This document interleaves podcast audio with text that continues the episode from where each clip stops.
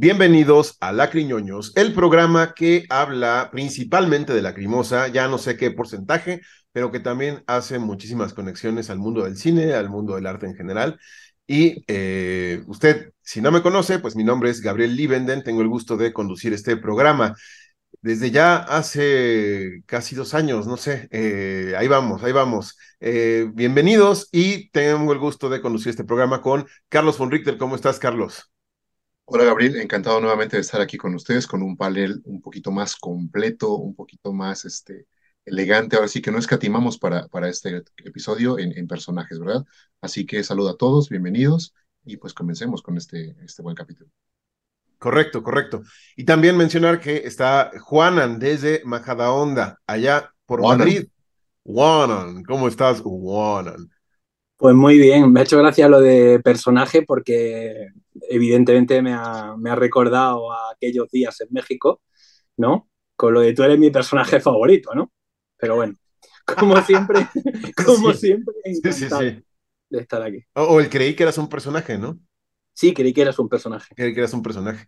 Eh, y bueno, hoy eh, estamos de, de manteles largos, tenemos un invitado que, bueno, que más que invitado ya, eh, eh, él también, como ya lo hemos dicho en varios programas, es parte del crew, pero en esta ocasión, eh, como ya es una tradición, ¿no? El, el que est- estuvo en el programa de live, ahora está en este, que usted ya sabe que hoy vamos a hablar de Lig y Yare, eh, Años Luz, de el CD, de la parte musical, no del DVD, no de la película, ese será otro episodio, pero hoy está con nosotros para analizar este disco Jorge Vargas, alias Jorge Wolf. Bienvenido, Jorge, a tu casa, La Criñoños.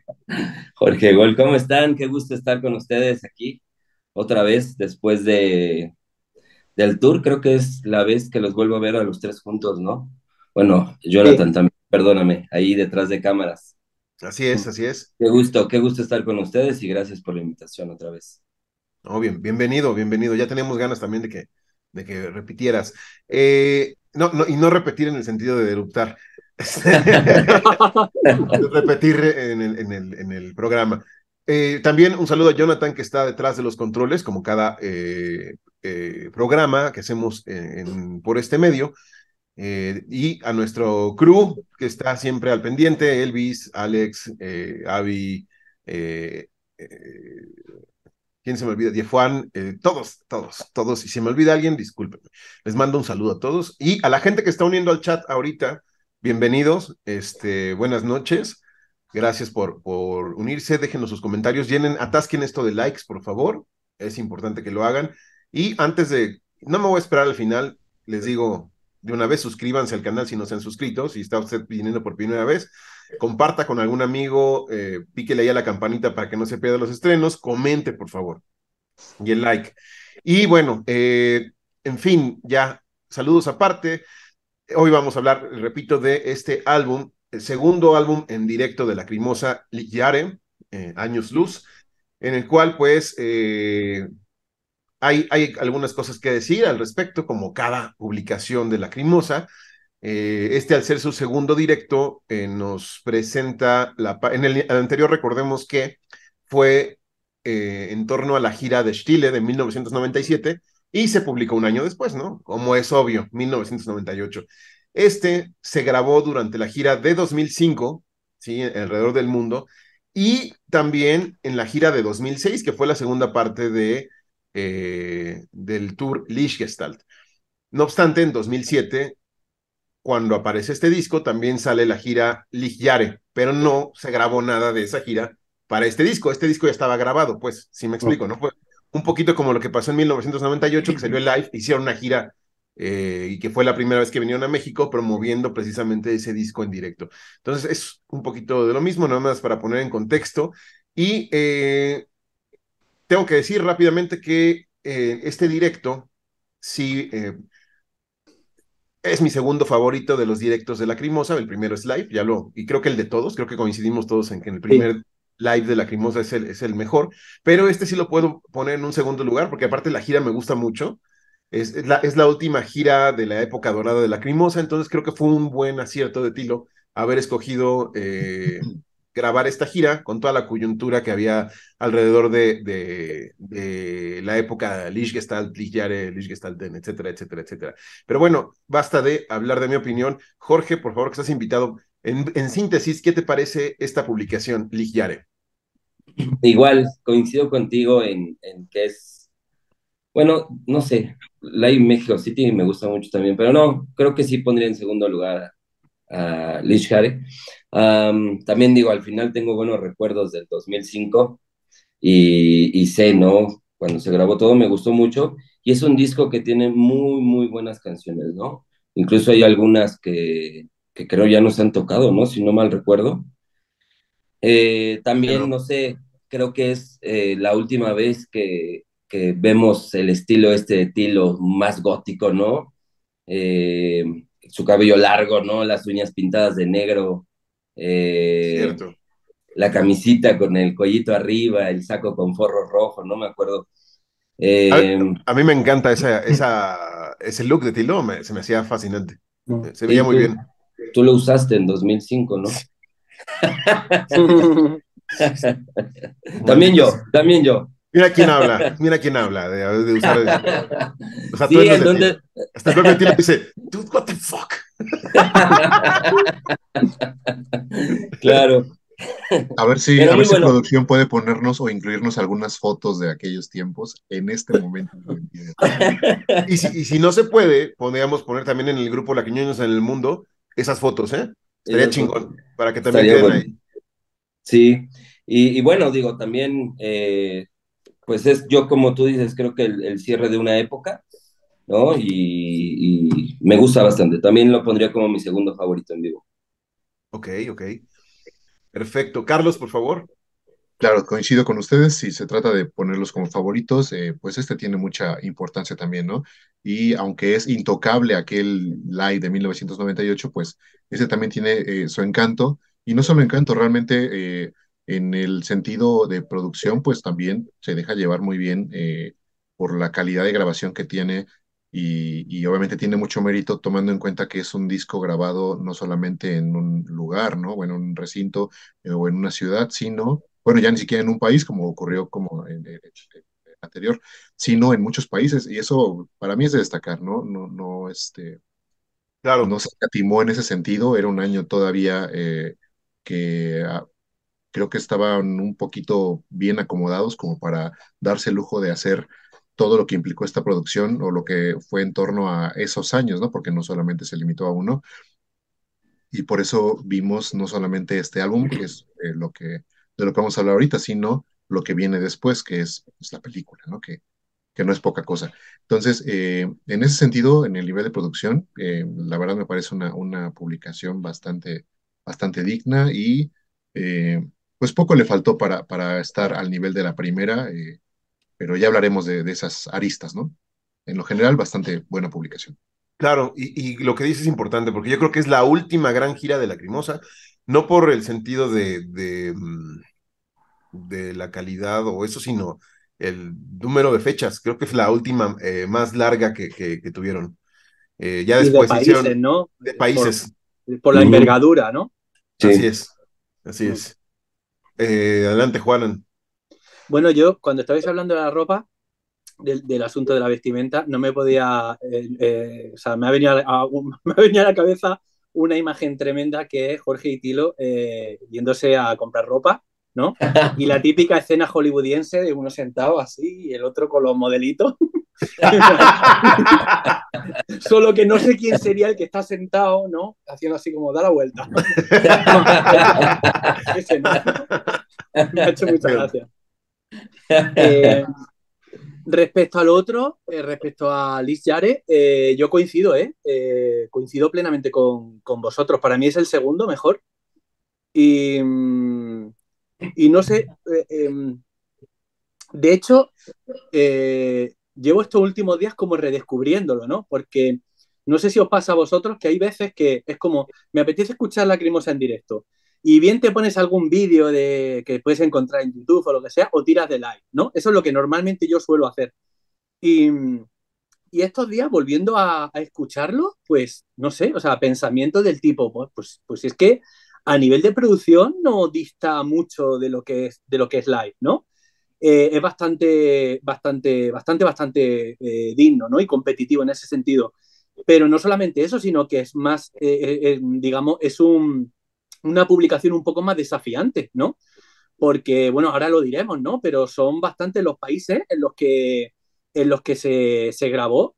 o sea, quiero decir que estas canciones están grabadas en diferentes países. Aquí la pena es que no sabemos eh, o no es fácil deducir eh, dónde se ha grabado cada uno de, de las canciones. Hay, hay, alguno por ahí que sí que es fácil de, imaginar, pero en líneas generales, pues, pues no. Pero me parece un, directo eh, espectacular, bastante espectacular. Tiene, justo acabas de tocar un punto interesante. el no saber exactamente de dónde. podemos decir, pues, como en el DVD aparece que tocan, no sé, eh, Malina en Ciudad de México, mm. este, ah, pues Malina la tocaron en Ciudad de México, pero mm. después no sabemos si en el estudio, porque en, Live in Mexico City te das cuenta perfectamente que está grabado en Live in, en, México, en Ciudad de México, ¿no? Pero aquí como que en, como el retoque de estudio hace que pues los, los audios de la gente gritando sea como algo muy homogéneo, ¿no? Que no, no, Sí, pero a veces se cuelan ciertas actitudes y ciertas cosas y, a, nada que sea uno buen oyente, te das cuenta de que a lo, es más gritón? lo que estás escuchando es una actitud típica de Ciudad de México, por ejemplo, de México en general. Ajá, O sea, por ejemplo, en Lacrimosa Zen, eh, Ciudad de México. Sí, totalmente. Lacrimosa, lacrimosa, y ese que se escucha al final, tilo, tilo, eso es México. O sea, eso, México. creo que solamente puede ocurrir en México y además me suena a México incluso o sea, eh, las propias voces, ¿no? o sea, lo, lo, poco que se distingue, o sea, en México. Yo igual no me jugaría a la vida, pero me jugaría una mano, ¿eh?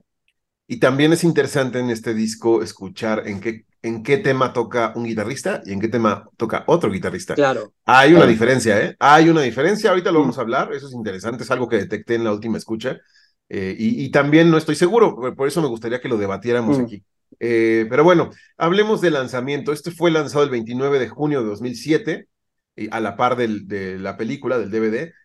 Es el directo más largo de la Crimosa porque tiene una duración de 123.25 minutos, o sea, un poquito más de dos horas si le incluimos su bonus track de Sis Mich Licht, que en la versión, ahorita vamos a hablar de las versiones que salieron, y de ahí una bueno, Que, no me agrada nada, ¿eh? pero ahorita lo, comentamos. Que ahí Tilo sí... Yo, iba a decir que no son, mm, bueno, es bonus track, no sé muy bien qué es realmente. Justamente eso, eso luego, lo hablamos, si no, luego lo hablamos. Así es, los temas. ¿Qué temas incluye? Bueno, tenemos el Lacrimosa Theme, como eh, es normal en un directo. Liebe, que es la primera vez que, que, vemos este tema en directo. Shakal, Ich bin der de Comet, Malina, que debuta. Alles Lüge, Not Every Pain Hurts. Letzte Ausfahrtleben debuta. Halt mich debuta. Alleine zu debuta. Der Flut debuta. The Turning Point debuta. Road to Pain debuta. Eh, después el mejor track del disco que es Fermagnis Cabinet, a lo que a mí respecta, ahorita hablamos. Eh, Tran en Sensu, Cele y Not en versiones este, distintas a las que ya habíamos conocido.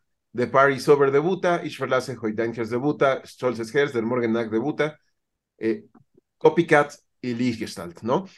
Que también debuta. Y, son, son, perdona, son 14 temas nuevos Sí. 14, 14 temas nuevos, que esto a mí es algo que me ha llamado la atención. O sea, es la primera vez que contamos con 14 versiones en directo publicadas, ¿no?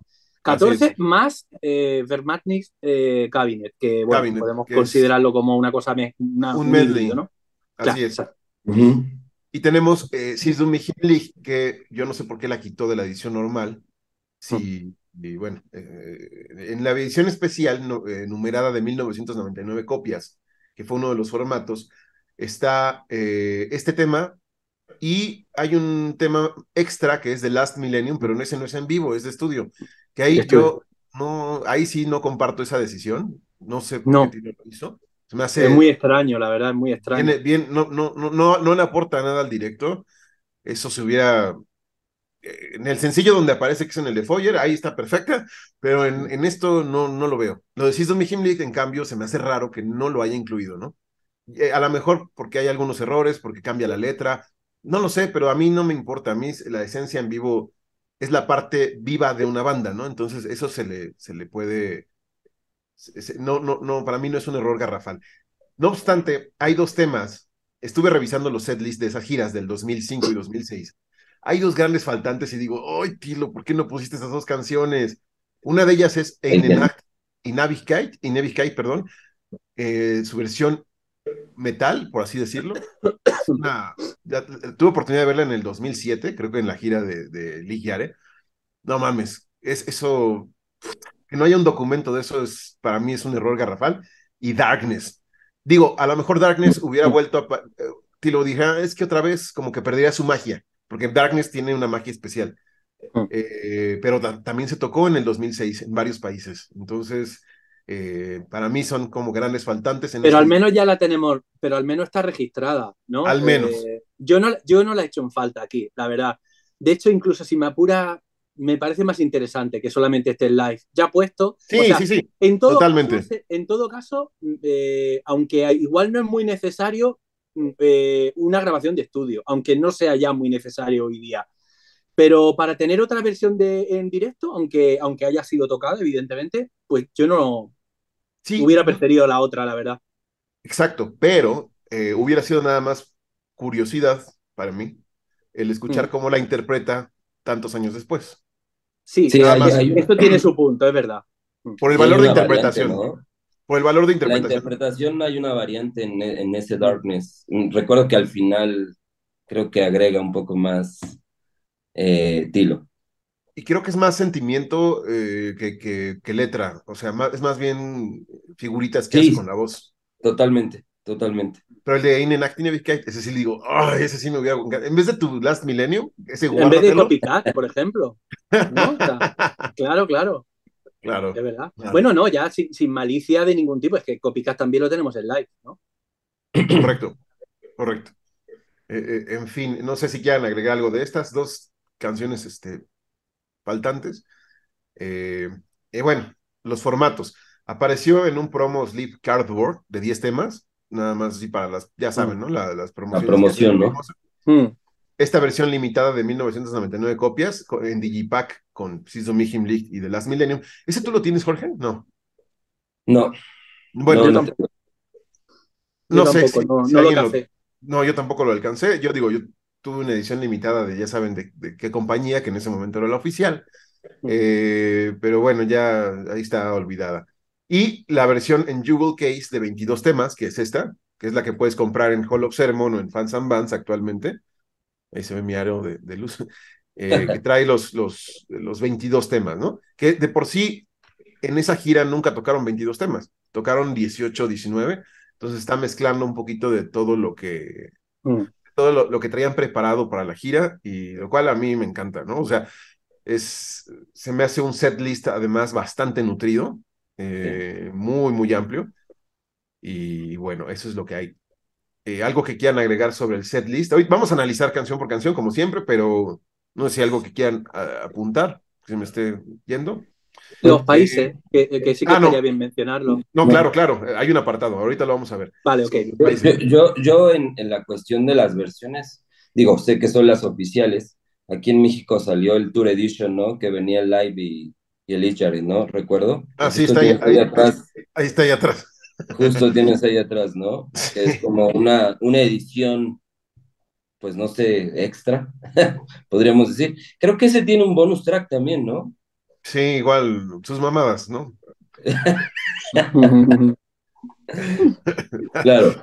Bueno, y en cuanto al set list, también concuerdo en que es muy nutrido. Y no trae la de The Turning Point. La, la, trae anotada, pero no, no, no, la, no la trae. No, no, no, aparece. Joder, qué, qué pro, qué pro, muy pro. Exacto. Este, pero bueno. A lo mejor es una canción que no le gusta a los piratas. Luego en no lo sé. Lo sé. Podría ser. ese, eh, ese venía numerado, ¿no? También. Yo no lo tengo, pero. ¿Cuántas copias eran? Ni me acuerdo, creo que mil, güey. pero, pero yo vi a Tilo y Anne firmándolos ahí en el hotel, así. sí. No, realmente creo salió. Estaban, estaban dentro de la legalidad en ese entonces. En ese entonces, sí. Sí, pues creo el nombre es Tour Edition, ¿no? Algo así. tal cual. Perfecto. Tal cual. Pero un diseño horrendo con verde ahí que quién sabe quién les dijo que eso se veía bien. Este, en fin, eh,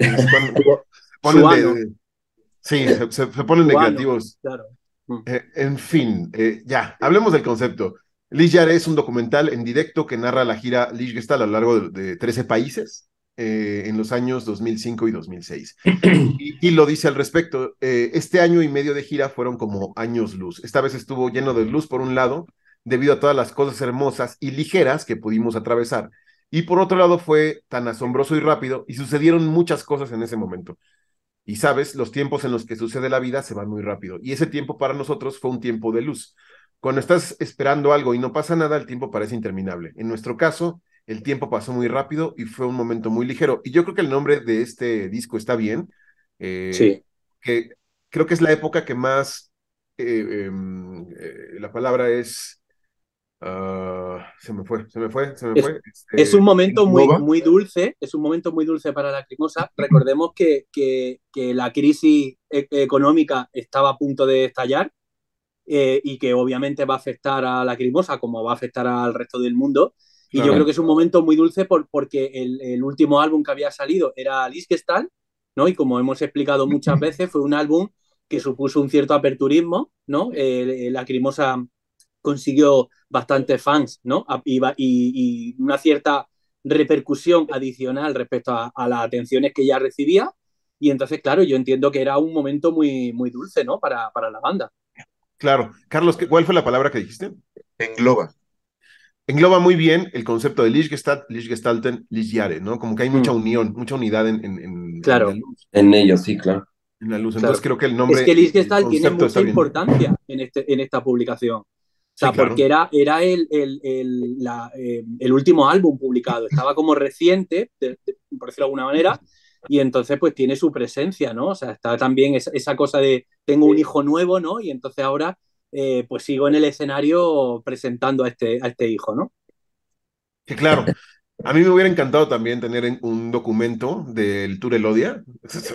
Mm. Eh, hubiera encantado tenerlo, pero bueno, no, se rescatan algunos temas de ahí, que son cuatro, pero no nos quedamos sin, mm. sin o Amende, ¿no? Meine Welt.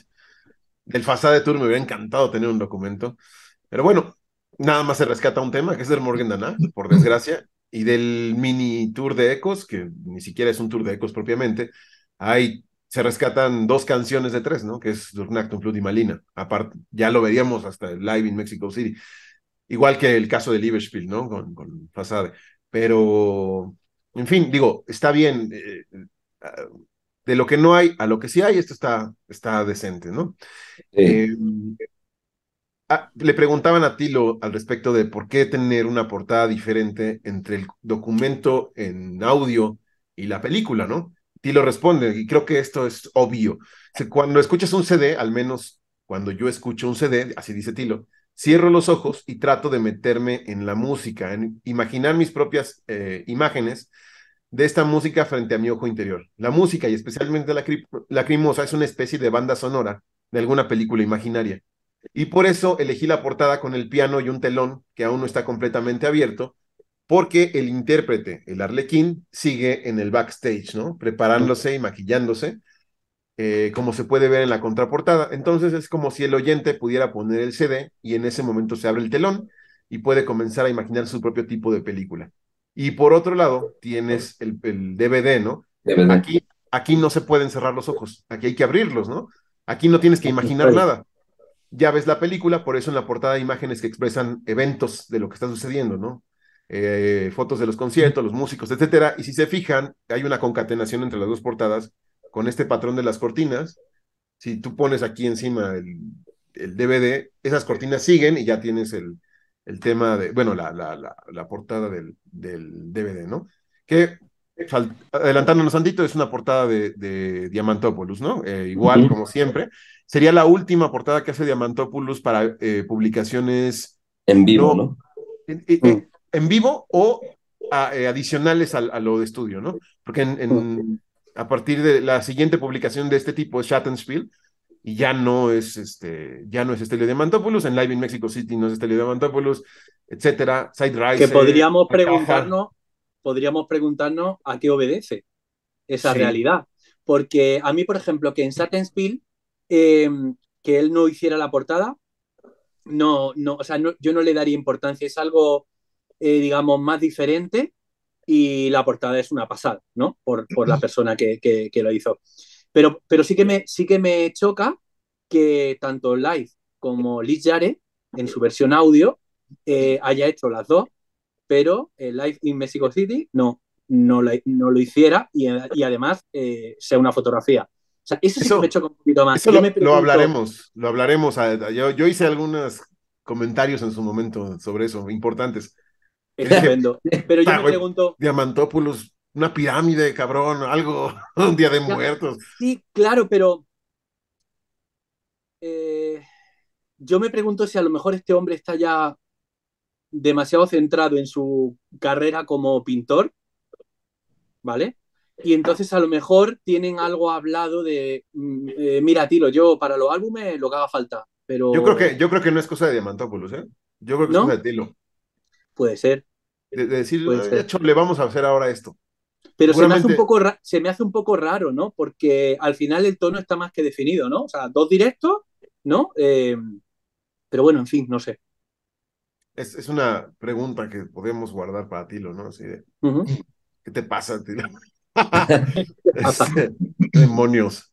Eh, vamos a hablar de los elementos de producción. ¿Quiénes participaron? Aquí, aquí va a haber también algún eh, conversación interesante. Bueno, Tilo Wolf, sí. voz y teclados, obviamente. Anne Nurmi, teclados Hola, ¿cómo estás? Eh, Buenos días también. Este, eh, JP en las guitarras, JP en las guitarras, eh, Dirk Wolf en las guitarras, Wolf, un, un, guitarrista que pasó como sin pena ni gloria en el mundo. Misterioso. ¿no? Ahorita. Muy misterioso, este, y, y, pues no sabemos exactamente cuáles sean los motivos por los ah. cuales desapareció de esta banda, ¿no?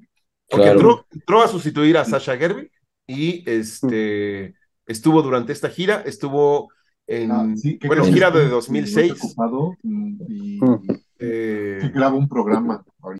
Estamos con un invitado inesperado ahorita.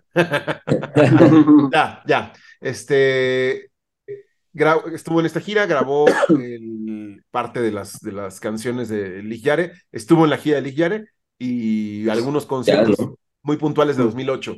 Pero en 2009 ya nos presentaban a Henry, Henry Entonces, sí. ¿qué pasó con eh, Dick Wolf? No lo sabemos. No hay como que mucha información al respecto. Estuve tratando de indagar. Ni siquiera en hay... Discog, en Discog, por ejemplo, no hay nada. No hay Solo nada, que no se, le dicen, le dicen Dirk Wagwa Wolf. Mm. Es lo único que encontré, que así se le conoce en los proyectos que ha participado en este momento. Pero no hay más, no, ni siquiera hay una, no encontré redes sociales de él, nada. Mm. Lo único que yo supe y lo que pude platicar con Dirk Wolf en 2007, si mal no recuerdo, sí, fue la única vez que vino, eh, que él daba clases de guitarra en Alemania, eh, nos pidió que le consiguiéramos marihuana. Uh -huh. eh, obviamente yo le dije, no, perdón, pero yo no conozco ninguna persona que venda marihuana, ¿no? Este, y, y digo, eso me hace pensar. Quizás su final tiene que ver con. Con uh, ciertos comportamientos, ¿no? Era parrandero, sí. Eh, me tocó verlo ahí, este, en una fiesta especial en 2007 con, con los fans y con la Crimosa, donde la banda, todos, todos estaban pasados de copas y entre ellos, este, digo, sin, nadie se comportó mal, es, bueno, Tilo un poco, pero, pero, pero, pero, nadie se comportó mal. ¿Algún día hablaremos de eso o no? No, creo que no, no, eso no lo hablaremos aquí. Este... De hecho, ya estás hablando, ya estás diciendo demasiado. Ya estoy diciendo demasiado. Ya estoy diciendo ¿En qué lugar fue? Solo recuérdame, en la... En, el, en una... En un extinto eh, Onder. ¿Uta? On, uno Uta, ¿no? Uta, en un extinto Uta. Uta, en, claro en la calle de Florencia, ahí claro. en, en, la zona rosa. Este, fue una fiesta privada con, con clubs de fans y la banda, que pues al final del día se volvió otro descontrol porque los fans no sabían comportar y tuvieron que tener a la crimosa encerrados en un cuartito, que salían, salían así a, a de repente y, y, pues nadie se controló. Yo propuse con otros amigos hacer una valla para que pudieran aparecer, ¿no? Y, y cruzar y que todo el mundo lo viera Pero los del otro lado rompieron la valla y, pues, de nada sirvió, ¿no? Pero, y de ahí a The Walking Dead, ¿no? Sí, prácticamente. tuvieron que volver a meter a Tilo. Digo, Tilo, dije, Tilo no se portó bien, ¿por qué? Porque me golpeó en el pecho, me vio y me dijo, fuck you, y me pegó en el pecho así, con el dedo así. Y me dice, fuck you, pero riéndose, ¿no? Me dijo, te reconozco del video de, de, de Lick Yara, y yo así de, ah, Todos lo hacemos. Gracias. Y luego a mi lado estaba Perla y también la reconoció. A ella no le pegó, nada más la abrazó. Y este, y ya, eso, eso como que fue algo eh, padre, ¿no? Pero sí, la fiesta fue un fracaso. Un fracaso total. Este, Jonathan también estaba ahí, él puede constatarlo. Este, pero en fin. Em, ¿Quién más participa?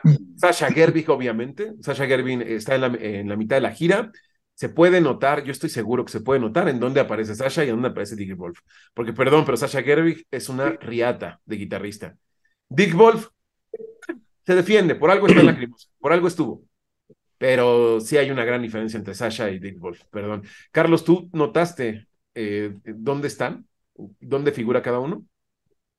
Eh, la verdad es que no reparé exactamente en ese apartado, pero eh, yo creo que eh, sí podemos darnos cuenta. Ahorita lo comentamos conforme vayan avanzando. Vamos, vamos dando las, las rolas. Yo, yo no tengo teorías, más no estoy así como muy seguro, pero ahorita, ahorita hay unas que son obvias, ¿no? Road to Pain no la tocaron en 2005, entonces esa obviamente está de la mano de, de Dirk De En fin, tenemos a un debutante que es Jens Leonhardt al bajo en un documento en directo, porque en, el, en la gira de, de Live estaba JP al bajo.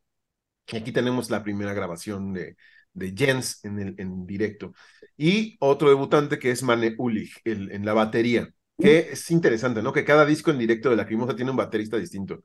El live tiene AC, Lee tiene a Mane y el live en Mexico City a, Julian. Y aquí, eh, no sé, vamos a hablar de cada una, pero Mane Ulich em, no lo hace mal, simplemente creo que es mucho más técnico, más eh, cumplidor en el sentido de que pues, así se tiene que tocar, ¿no? Pero ahí sí, híjole, qué, qué, bien sonaba en directo, ¿no? Digo, no, no lo hace mal, repito, Maneulik no lo hace mal, pero no es sí. Eh, son, energías son energías diferentes. Son energías muy distintas. Claro, es que AC. Man es muy, muy pro, muy, muy by the book, muy perfeccionista. Sí, de entrada no es metalero. AC es una apisonadora. De entrada, sí. Es una apisonadora y sí. Creo que la clave es lo que acaba de decir Carlos. Mane no es metalero. Totalmente. Claro, Claro.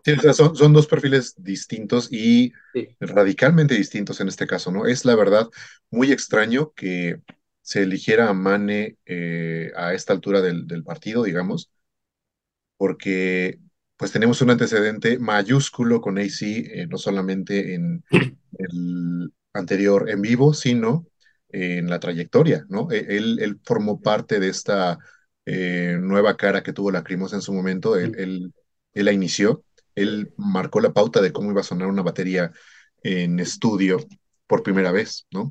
Entonces eso es mucho decir, y aparte teniendo un sello tan característico, tan personal y tan profesional como, como AC, pues obviamente eh, marcó una, una época y, marcó un, un, este, una lealtad con muchos eh, seguidores de la banda, ¿no?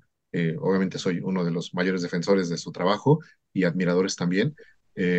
A ti una vez lo puedo comentar. Creo que AC es una, es una persona que creo que, que mm, si bien estamos llenos de, buenos músicos, no solamente en Lacrimosa, sino en cualquier banda en general eh, con cierta popularidad, creo que algo que marca una diferencia entre ser un buen músico y solamente eso, a marcar a una persona radica en ese deseo que a veces a muchos nos sucede, de que el escuchar un disco o un proyecto o, un, ver un en vivo, etc., nos puede orillar o motivar o inspirar a querer tocar ese instrumento, ¿no? Entonces, ahí AC tiene una importancia radical con, con, con, el proyecto, ¿no? O sea, Creo que mucha gente que escucha Lacrimosa y se vuelve fan de la banda puede decir, no inventes, yo necesito tocar la batería, necesito ir a tomar clases, comprarme una batería, ¿por qué? Porque lo que estoy escuchando lo quiero hacer, ¿no? Quiero imitarlo, emularlo.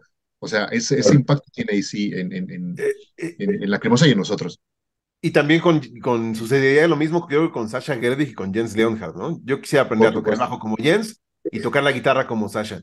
Y ese, esa mezcla la vimos en el Fasade Tour, ¿no? Digo, qué lástima que no hay un documento en vivo, porque esos músicos estaban en el Fasade Tour. Y, y, y, JP Jenkel en las guitarras también tiene su mérito. JP, bueno, JP, JP, es un tema aparte. Aparte. aparte. Pero, pero estos tres que acabo de mencionar. Muy bien, muy buen aporte, Carlos. Pero es que tal vez la clave sea esa y nada más que esa, en el sentido de que ¿por qué, por qué Manesi ahora? Pues porque el otro ya lo hizo.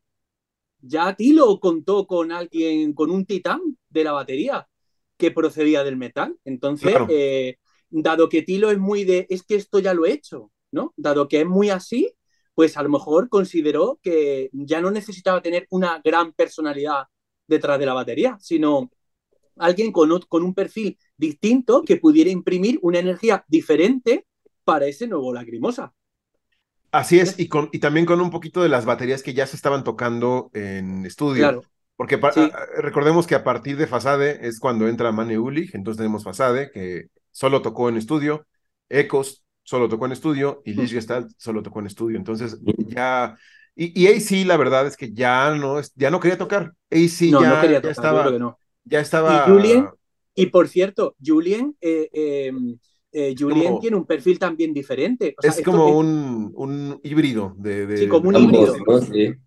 Entonces, esto demuestra, esto demuestra que cuando eh, Tilo, en el caso de la batería, por no salirnos de esto, ¿no? Pero en el caso de la batería, cuando necesita un baterista nuevo, eh, no busca algo parecido a lo anterior, busca algo distinto. Yo creo que eso va muy con el espíritu de, de la crimosa, ¿no? y, Sí, sí, sí, sí, definitivo, pero tampoco creo que haya muchos ACs. No, no, claro, obviamente, obviamente, obviamente, ¿no? No, no hay muchos ACs. Es que, es que, es que Lacrimosa lo hizo al revés, ¿no? O sea, Lacrimosa podía haber empezado con alguien no tan top, ¿no? E ir como escalando, claro, pero... Empezó con la parte positiva, la parte positiva es que gracias a eso, la, la etapa más brillante de Lacrimosa, pues la tenemos con AC, gracias a eso. Claro, claro, totalmente. No, ya, ganamos. Ahora, ahora ya hay unas cosas rarísimas, ¿no? Que se llaman Arturo García y Michael Moore, que dices, ¿quién? ¿Qué? ¿Qué? ¿Qué, es eso? este, pero bueno, eh, em, rapidísimo, algo, algo iba a decir, pero creo que ya se me, se me, se me fue. Eh, ah, AC, AC, AC, ¿qué estaba haciendo? Dijo, yo ya me dedico a ser eh, eh, All Access, que ahora es Nine Lives Entertainment. Yo me dedico a mandar a, a Rhapsody y a Gamma Ray y a Halloween y a Lacrimosa eh, eh, de gira.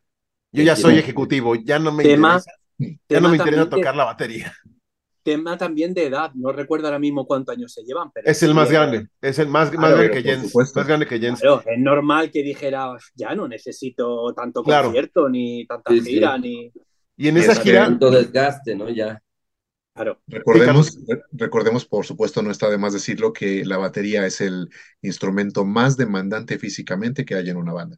¿no? Sí, sí, Tocar la batería por 30 años, 40 años, representa pues, pues un, desgaste que muchos no tienen idea, de verdad, no tienen ni idea. Mm. sencillamente el cuerpo te lo vas acabando. Rodillas, eh, las, articulaciones. Todo lo, Ocurre Siempre y cuando. ¿eh? Ocurre con todo. Lo que pasa, porque por ejemplo con el violín, tela marinera, ¿eh? Pero la batería es de los que más. Pero es que la, batería te afecta todo el cuerpo. Y, eso, eso aplica, eso aplica para los buenos bateristas, ¿eh? Gabriel, es que, es, todo, o sea, es que eso de todo el cuerpo, sí, y el violín, las cervicales, un poco la espalda, el hombro, brazo. es que al final no es, al final, eh, si el cuerpo no está preparado, tío, para, para para ensayar cómo, cómo, se tira gente ensayando a, nivel de conservatorio un montón de horas semanales. Tío, el cuerpo no está hecho para eso. Sí, sí. el cuerpo no está hecho para, para, prácticamente nada, ¿eh? tampoco para correr por el monte. O sea, eh, si lo haces un día no pasa nada, si lo haces 20 tampoco, pero si lo haces todos los días, pues con los instrumentos pasa eso. Eh, y el piano lo mismo, ¿no? Con el tema de los dedos, artrosis. O sea, es que, mm, no sé. bueno, eh, yo difiero con el punto que acaba de decir Juanan en cuanto a mm. correr por el monte, ahí sí estaría completamente en desacuerdo, mm. pero un día hablamos al respecto de, ese tema y de ¿Por qué considero yo que el cuerpo sí está hecho para el movimiento? Al menos en lo que he aprendido en la vida. Pero no, no, no, yo, yo, no he dicho, no, no, no, yo no he dicho esa, esa barbaridad. El cuerpo está hecho para moverse, no, no para estarse quieto. Lo que quiero decir es que el cuerpo no está preparado para ser sometido, ¿vale? A, um, una serie de, de actividades de, de, intensas de manera muy continua. El cuerpo no está hecho para eso, eso es que es más que obvio, pero el cuerpo no está hecho para, para estar parado. De hecho, genera muchos problemas. Bueno, pensemos en los enfermos que están en cama, ¿no? O sea, todas las cosas, toda la problemática que, que, que le surge a nivel de salud simplemente por estar tumbado de manera prolongada, hora y hora durante días, a veces meses y o toda la vida ya. Es que hoy no solo hablamos de cine, hablamos de deportes, porque Carlos viene de deportes. deportes. Claro que por eso. ¿Quién va a ganar? ¿Quién va a ganar el mundial, Carlos? Por desgracia. no, este, no, no, no, no. Eh, aparte, cuando salga este episodio, el mundial acabó hace un chingo, ¿no? ya. A mí es que el mundial, a, mí me la bufa, no, no me dice nada el fútbol. Pero bueno, regresando a los bateristas, este, mm. yo no os quería aderezar que si un buen baterista, obviamente le pasa factura el cuerpo. Eh, un baterista como el de Mago Dios, pues no, pues nada más chuntas, chuntas, chuntas, chuntas, chuntas, y ya, ahí sigue, tiene como 60 años y sigue tocando. Este, y, bueno, eh, pensemos también que, que el, el desempeño eh, que tiene AC como baterista, aparte es al ser con este perfil metalero, pues todavía más desgastante, ¿no? Entonces, obviamente, si tuviéramos, si fueran los mismos cuerpos, eh, AC y Mane, obviamente AC se va a desgastar primero por el modo en el que toca. Claro, claro. Entonces eso es importante decirlo y, recordemos también que tomó un baterista algo veterano, bueno, al menos este, con una experiencia importante, cuando entró a la Crimosa. Y mm. por eso obviamente ya iba a ser difícil mantenerlo tantos años. Eh, pero bueno, es como si hubiera eh, metido a Gottfried Koch de guitarrista en vivo, ¿no? Algo, algo por el estilo. Ok, sí, sí, sí puede ser. Y bueno, lo más importante de esto es precisamente ese perfil tan, tan, tan distinto, tan radical que tienen uno, uno comparado con el otro. Y pues bueno, eso se deja sentir obviamente eh, en todos los temas, ¿no? Por, por, fortuna, no de manera negativa, porque sí, no, lo que vamos a decir es que Man es un extraordinario baterista. Solamente Obviamente nos extrañó que fuera este, con un perfil tan distinto y en el caso al menos personal, sí, eh, pues fue eh, suplantar el lugar de un ídolo, ¿no? Porque para mí eso es, y sí, siempre lo he dicho desde el principio, es uno de mis cinco bateristas favoritos y créanme, si lo digo yo, no es poca cosa. En, 2000, en 2007 vino, de hecho, ahí sí a la gira de manager. como manager. ¿Y cuántos no le dijimos, échate un palomazo? Y dijo, no, están pendejos, creo que no. Déjenme en paz, ¿no? Yo vengo, este, vengo tranquilito, yo desde atrásito ahí los veo, yo no voy a subir a tocar la batería, ¿no? En fin, eh, en la grabación del audio tenemos a Jackie Lehman, T-Shark y Michael Bruninger, que fueron los que nos trajeron este gran audio, esta gran producción. La mezcla la hizo JP en los... Eh, espera, espera, espera, un segundo. Por cierto, eh, he estado mirando esta tarde digamos, hace unas, unas horas el perfil de esta gente y no, de los dos últimos no hay, no hay información, pero del primero sí, el primero ha grabado con, con, con Scorpions, por ejemplo, ¿vale? O sea, con, con, bandas así bastante, bastante conocidas, se ve que el que tiene la trayectoria, bueno, vamos a ver, eh, con Discos pasa como con IMDB o como cualquier otra cosa que tenga que ver con Internet. El hecho de que no exista información no significa que estén que no estén en activo o que no estén haciendo cosas que pueden ser incluso superiores que lo que, que, lo que hizo ese, ese otro compañero de ellos, ¿no? Eh, porque al fin y al cabo es, es, una información que se introduce en esa base de datos que es Discogs o en, o en el caso del cine IMDB, o, o, no se, o no se introduce esa información, pero bueno, del que aparece información es del primero. Entonces, si hay alguien que quiere ver un poco en qué clase de grabaciones y de banda eh, ha estado, pues eh, ahí puede, puede verlo. Es un tipo que tiene bastante experiencia, ¿no? con grupos heavy. Entonces, Dato interesante, yo no lo sabía. Qué bueno, qué bueno, qué bueno. Con grupos góticos también, así, alguna, alguna cosita así puntual, pero sobre todo parece que procede del, del heavy metal. Y, y, alemán, ¿no? Del mundo alemán, sí, ¿no? Sí, parece que sí. Eh, ok, gracias. Este, tenemos la mezcla hecha por JP en los, music, en mm. los Impulse Music Productions. Todos los temas, obviamente, escritos y compuestos por Tilo, excepto No Travel Pain Hearts y The Turning Point, que pues eh, bueno, co composición y letra de Anne y Tilo. Portada, concepto Tilo y Estelio, ilustración de Estelio Diamantopoulos, que esta portada, bueno, tiene, eh, ya habíamos hablado de ella hace unos minutos, pero quiero nada más comentar algo. Eh, la distribución de las imágenes se me hace extraña, ¿no? sí, creo que es un sentido metafórico el hecho de que el camerino está ahí como superpuesto y superpuesto ahí mm. con un tema raro. Este, bueno, tenemos las alas del, del, Mm. de, de, la portada que ahí está también colgada, ¿no? De Lichgestalt, como si fuera una apuesta teatral y como si esa portada no fuera tan canon en el sentido de que no es que se haya transformado el arlequín en un demonio, sino que nada más se, se, se, se caracteriza. las alas.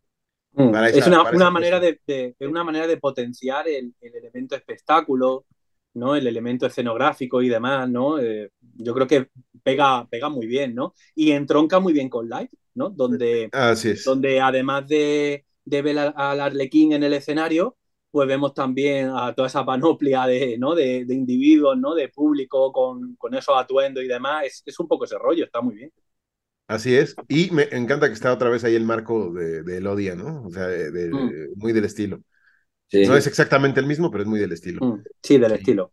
A mí me parece muy elegante, ¿eh? siempre me ha parecido una portada muy sencillita, pero me parece muy elegante, me parece muy... O sea, igual el, principal problema que tengo es eh, que en el caso del piano aquí no está, no, está muy presente, ¿no? Pero bueno, es el piano como elemento de composición, ¿no? Como instrumento vinculado a la composición, ¿no? Pero, y, es el primero donde tenemos las letras del nombre del disco tan grandes y tan en medio. Eso a mí me, me, hmm. chocó un poquito.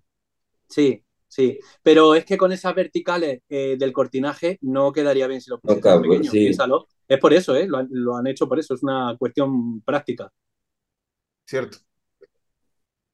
Sí, porque es hay elementos minimalistas en la portada, ¿no? Es muy minimalista. Bueno, eh, eh, piensa, que, piensa que el cortinaje tiene muchas verticales eh, y piensa que si tú mm. escribes Lillares en, en chiquitito, pues esas líneas comunicarían con la vertical de la L, etcétera, etcétera, y entonces quedaría cacofónico.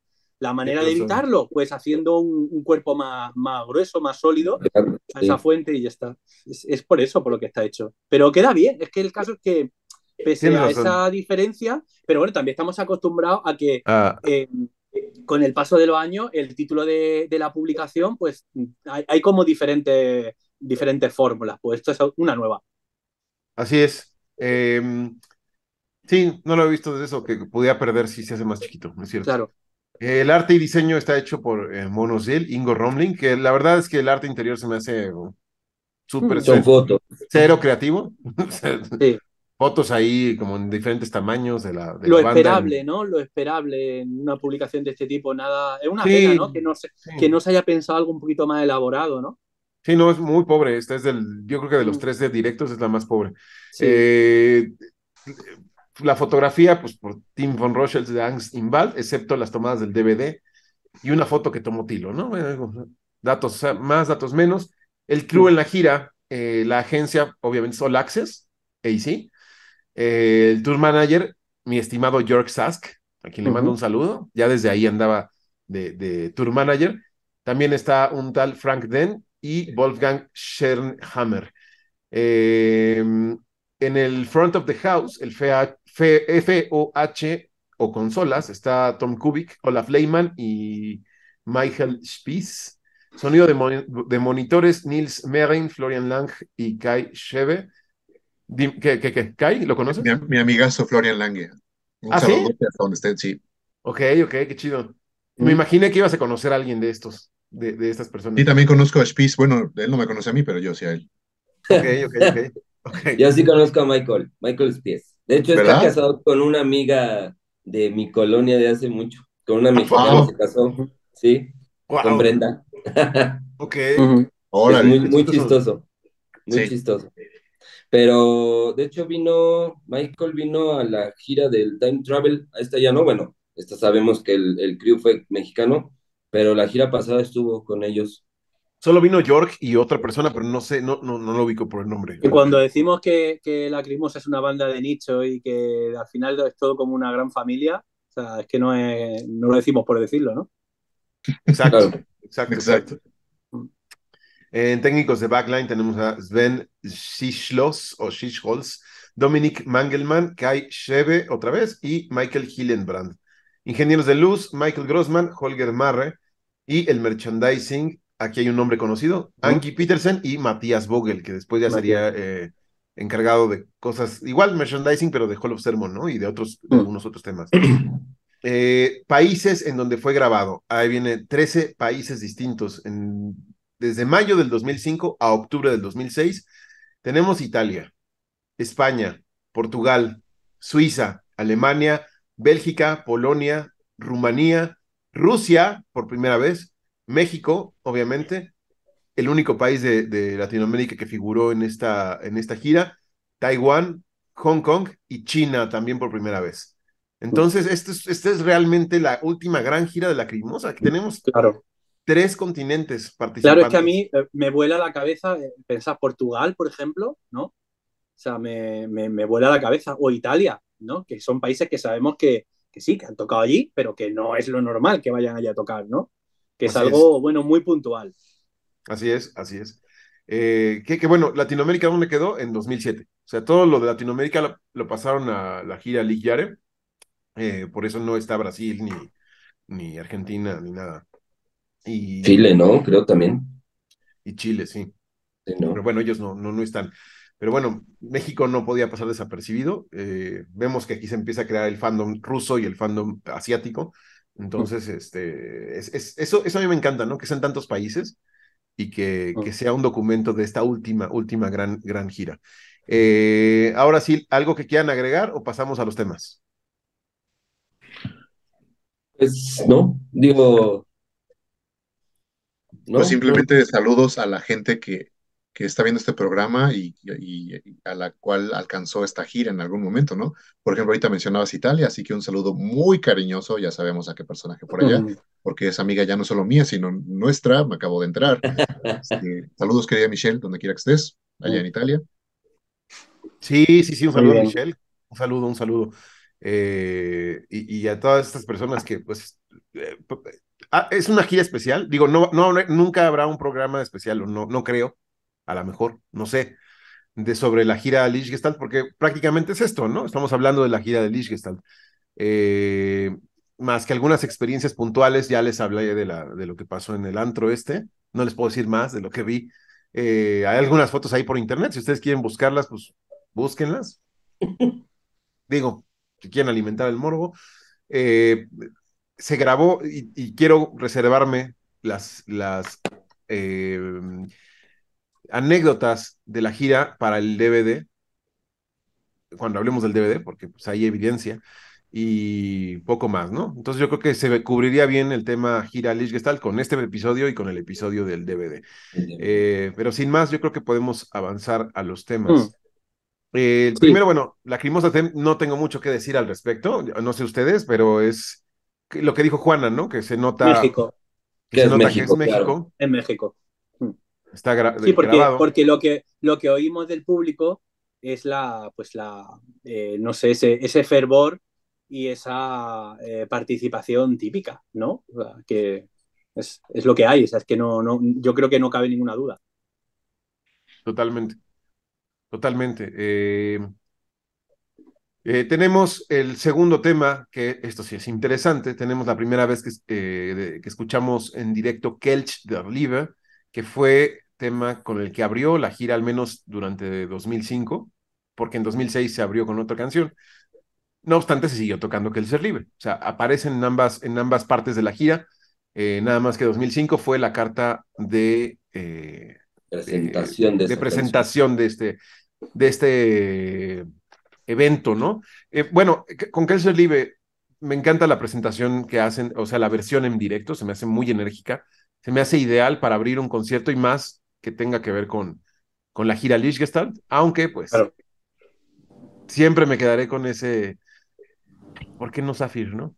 Pero bueno, este, Jorge, por favor, ¿qué, qué opinas de, este, de esta edición, de esta versión? Igual, me, me, gusta mucho, creo que inicia súper enérgico, ¿no? El, el, concierto. Digo, y en consecuencia las siguientes canciones que ahorita hablaremos, ¿no? Pero es, un inicio, que... es un inicio brutal, ¿eh? Este, este... Sí, sí, totalmente, ¿no? En, en, en, las canciones. Eh, pero considero que, digo, recuerdo, yo me acuerdo, creo que fue mi segundo, 2005 fue mi segundo concierto de la Lacrimosa. En 2003 fue mi primero, en 2005. Cuatro, cuatro. Cuatro, porque en 2003 no hubo gira. Ah, 2004, claro. 2004. Y pues me acuerdo, estaba todo morrillo yo me emocioné mucho también con, con cuando abrieron con esta canción. Eh, como digo, muy enérgico, ¿no? Y, suena brutal, ¿no? Suena brutal en vivo. Así es. Este, Carlos, por favor. Bueno, sabiendo que esta canción tiene precisamente ese, ese corte y esa energía, la verdad es que era la ideal para abrir por, por, por, por ser ese año, por ser de, de ese álbum, y la, la, encuentro perfecta, perfectamente ubicada y perfectamente interpretada, ¿no? La verdad es una canción que ah, yo creo que antes de este año estaría diciendo como este, extraño, ¿no? Como extraño de escuchar este, esta pues canción en vivo, pero pues tuvimos la fortuna de que nos la regresó al, al setlist y ojalá ya no faltara. Es una canción eh, bellísima, ya lo hemos comentado, y eh, pues me encantaría tenerla en vivo porque pues creo que nació para eso, ¿no? Así que por eso me, me gustó en, en, este, en este lugar. Ok. Juan.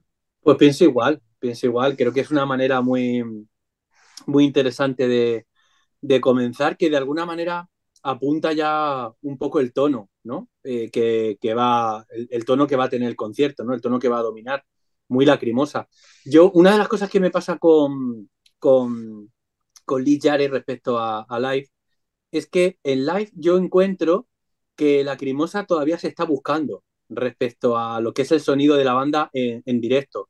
Pero aquí yo creo que podemos hablar de, de algo así como de versiones ya canónicas eh, en lo que es eh, Lacrimosa en, el escenario, ¿no? O sea, eh, esto a mí ya me, resulta todo muy familiar. O sea, eh, cualquiera de las canciones que viene aquí, o casi, casi, no todas, pero la mayor parte de las canciones que se incluyen en esta publicación nos suenan muy familiares. Y es por eso, es porque eh, lo que luego escuchamos eh, de, Lacrimosa en, en, los diferentes conciertos, giras y demás, está ya aquí perfectamente definido, consolidado y demás, ¿no? Para lo bueno y para lo malo. Eh, pero en cualquier caso, me parece que, bueno, si no se empieza con Safir, que hubiera sido una pasada, la verdad. Imagínate, a mí hubiera... al principio, ¡oh, claro, todo Dios! Wow. Claro, flipado, a, a, mí, me hubiera, a mí me hubiera, me hubiera flipado. Pero bueno, dado que es un tema, pues que no, yo creo que es una manera fabulosa de, de comenzar el, el, concierto, ¿no?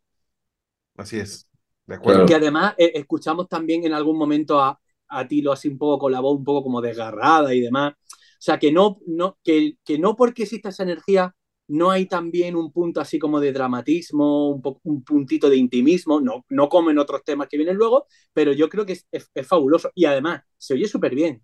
O sea, eh, yo me, me, me, he quedado muy sorprendido en, con esta escucha de, porque siempre es como live, live, live, pero no, no, es que se oye muy bien, este, este directo está muy bien, muy bien grabado. Hasta, hasta lo siento un poquito olvidado. Siento que sí, no, está, está, un poco ahí, porque en mi, caso, en mi caso, yo hablo desde mi experiencia, sí. no lo escuchaba fácil, así completo el disco desde mm. la 1, más de 10 años, ¿eh? Uf, yo no tanto, pero bastante. Más de 10 bueno, no, no, no, no, sé cuánto, no, no, no, no tanto, Te, ¿no? Pero... Temas, temas puntuales sí, pero el disco completo. Ya, claro, entero, entero, sí, te, entiendo. Yo que soy de escuchar los discos enteros, pero yo no, no, tanto ni mucho menos, pero no, ha sido estos días que es como, y va, eh, puede ser que hasta nosotros mismos lo, lo, tuviéramos un poquito como, como apartado, ¿no? Sí, sí, sí. Yo, en mi caso, sí, personalmente sí. En fin, vamos con el siguiente tema que es Chacal. Eh, ah, antes, antes, antes, perdón, Kelser Live del 2005. Se nota que es de, de, de, la gira de la parte del 2005. Después tenemos a Chacal, igual de la parte del 2005, porque los conciertos así iniciaban, con Kelser Live y enseguida tocaban Chacal. ¿no? Eh, esta edición de Chacal, obviamente, la, la, mejor para mí siempre va a ser la del live, no hay, no hay ni, creo que ni debate en eso, pero esta, esta versión también está, tiene, como dices, Juanan, encontró su propia voz, no se me hace para nada despreciable esta eh, versión en directo, eh, es, es ver la interpretación y la energía de una manera un poco, sí, obviamente distinta, pero con un toque especial, ¿no? Me, me, gusta, me gusta bastante. Este, Jorge, ¿qué puedes decirnos de, de Chacal, de, de esta versión? creo que igual, ¿no? Digo, sonando un poco a, lo que dijiste, y creo que coincidimos todos, eh, la mejor versión de, de, los discos, ¿no? Es, es la de live. Pero bueno, digo, tal vez por el tema de, de, recuerdo y nostalgia en cuestión de los conciertos, pues por supuesto, me gusta muchísimo en sí el álbum completo, ¿no? También yo tiene mucho que no lo escuchaba completo, apenas lo volví a escuchar ayer todo completo eh, para venir listo para el programa, ¿no? Y me gusta, ¿no? Suena, suena muy bien, Chacal. También considero que, por supuesto, hay, hay una comparación muy enorme entre incluso los tres, ¿no? Que tenemos live Lishkar y, y, Live in Mexico City. Pero, y Live 2015 también. Y Live 2015, claro, totalmente. ¿No? Entonces, eh, suena muy bien, me gusta muy bien también. Así es. Eh, y otra cosa, aquí está Sasha Gerwig de, de lleno. Eh, por eso es muy fiel. Digo, es diferente porque no está AC, pero por el otro lado es, es fiel, ¿no? Carlos, adelante, está silenciado.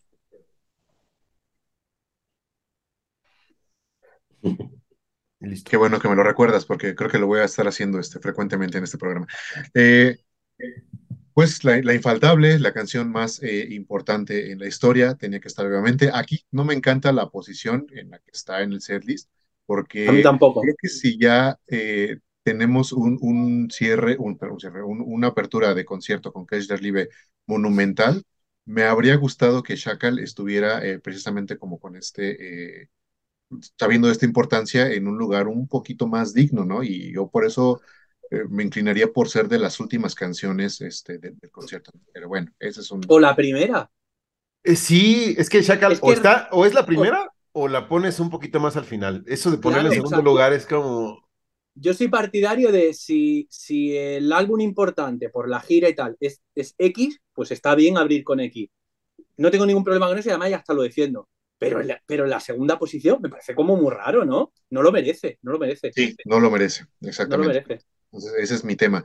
Y eh, bueno, ya para entonces podemos ver precisamente este tono del, del, álbum y el desempeño de, de Man en vivo, ¿no? Aquí mi único problema como gran eh, admirador de, de AC es que precisamente la, digamos, Shakal nació como como una canción que iba a, a ¿cómo se dice? Este, inaugurar un, un género eh, musical que es el, metal gótico y aquí me faltó simplemente eso, un poquito de metal. ¿Por qué? Pues porque Malne tiene un perfil diferente como, como eh, instrumentista y pues sí, siento que faltó un poquito de fuerza en ese instrumento, pero eh, no por eso es decir que sea una mala versión, ¿verdad? Simplemente no es la versión que, que, que yo hubiera preferido. Y por eso es que el live del 98 pues tiene también esa importancia, ¿no? Pero bueno, eh, continuamos con, con, con, Juana, porque sí, Shackle está obviamente bien elegida en, hmm. como tema en este, en este disco. Pues pensamos igual. Eh, yo añadiría también que un poquito menos oscura también, ¿no? Esta versión, un poquito menos... Sí, sí. O sea, que está muy bien, ¿no? Que es que no, mm, no se puede decir nada negativo de, de ella. Yo, ya os digo, yo lo, lo que más me chirría es la posición no la ejecución ni nada de eso. Es mm. eso, sí, estoy de acuerdo. Mm. Es, es, que, reitero, y Jorge lo dijo bien, es un inicio mm. muy enérgico. Es un, inicio, es un inicio que te, me, te metralla, ¿no? Eh, claro. Eh, pero bueno. Claro, pero por ejemplo, ahora viene, pero ahora, por ejemplo, viene Comer, que, que la segunda y a mí no me, no sé, no me choca, no me, pero creo que Sacale es una, es una composición estratégica. Claro. no puedes colocarla en cualquier parte. Yo, a ver, no me imagino a Tilo, eh, no sé, lanzando tarjetas hacia arriba y como caiga, pues así asigno, ¿no? no o sea, Tilo no deja las cosas al azar. Pero no entiendo, no entiendo, su pensamiento al respecto, porque Sacal es un tema que yo creo que la gente está esperando en el directo, ¿no? O sea, ese momento, es como... Em, no sé, vamos a ver, voy a decir un, poco, o sea, cuando ya estamos un poco duros, ¿no? Cuando ya estamos un poco excitados, ¿no? Entonces te viene algo ya grande. Entonces como que para venirse, para venirse, para venirse, para correrse. Claro. es, que siempre es uno de los platos de, todo concierto, ¿no? es raro, ¿eh? Sí, no, sí, sí, sí. O si no es la primera, porque también la primera es como abrir con una mamada, quiero, ¿no? Quiero abrir, quiero abrir aquí quiero abrir aquí como si entrara con un, no sé, la película de Speed, ¿no? O sea, quiero, o sea, quiero abrir el concierto como si fuera una peli de acción, ¿no? Como llego con el, con el autobús o con el camión ahí, arrasando con todo. Bueno, pues empiezo con sacar. Bueno, es una estrategia, me parece muy bien. Claro. O, Pero el de segundo... la, dejamos un poquito a reforzar una parte del concierto que a lo mejor estaba como un poquito estática y le metes Shekal y es como meter un mm. power up. Muy bien, muy, es excelente, me encanta, me encanta que hablemos de este tipo de cosas. Eh, Oigan, entonces, ¿qué, canción hubiéramos puesto en segundo lugar? Ya que. Eh, pues si quieres seguir. Lo tengo claro, lo tengo claro, Malina. Yo, también había dicho Malina. Eh, sí, Pero, a ver, el siguiente tema es Ich bin der de Comet, que fue el tema de apertura de la parte de 2006 de la gira. Ahí decidió mandar Kelser Live a otro lado y abrió con Ich bin der de Comet. En el 2005 la tocó casi al final, en el, después del encore, después de, cerraba creo que con The Party Sober o Stolz no me acuerdo, y se iba a encore y regresaban con Comet. Entonces, que eso no, está, no se me hace tampoco malo. Yo lo hubiera dejado así y meter todo esto al inicio es como así de... Es una metralla, ¿no? De, ahí te va, Kelser Libre, Chacal, Ishbinder, Comet, empezamos fuertes, ¿no? Es que... Y, eh, y no Nos dio tres inicios. Tres inicios, claro, nos dio tres inicios, totalmente, de acuerdo. Eh, y aquí en la guitarra está Dirk Wolf, aquí no está Sasha. Eh, eso sí, me queda clarísimo, porque no se escucha igual. Si tú pones la versión de live y esta versión, hay una gran diferencia. Y tiene que ver con las guitarras, obviamente con la batería, que en la batería no, no es como en Chacal, que tiene un. Notas cuando está sí ¿no? Notas el, el, doble bombo y todas las figuras que hace sí Aquí no tiene tanto tema de la batería, pero sí, sí lo noté en las guitarras. Pero de cualquier manera es una versión que está, está bien. O sea, Comet es difícil que falle, ¿no? Eh, no mm. sé, eh, Jorge, por favor. Sí, totalmente. Eh, aparte creo en esta versión justo es cuando él, a partir de ahí creo que empezó a agregar el Comet, Comet, ¿no? No. Si no mal recuerdo, ¿no? No, ¿No es en esta versión? No. No, ah, bueno, pues entonces no, me equivoqué. no, Pero bueno, es en el Live in Mexico City. ¿Sí? Ah, ok. No, no, no me entra la duda.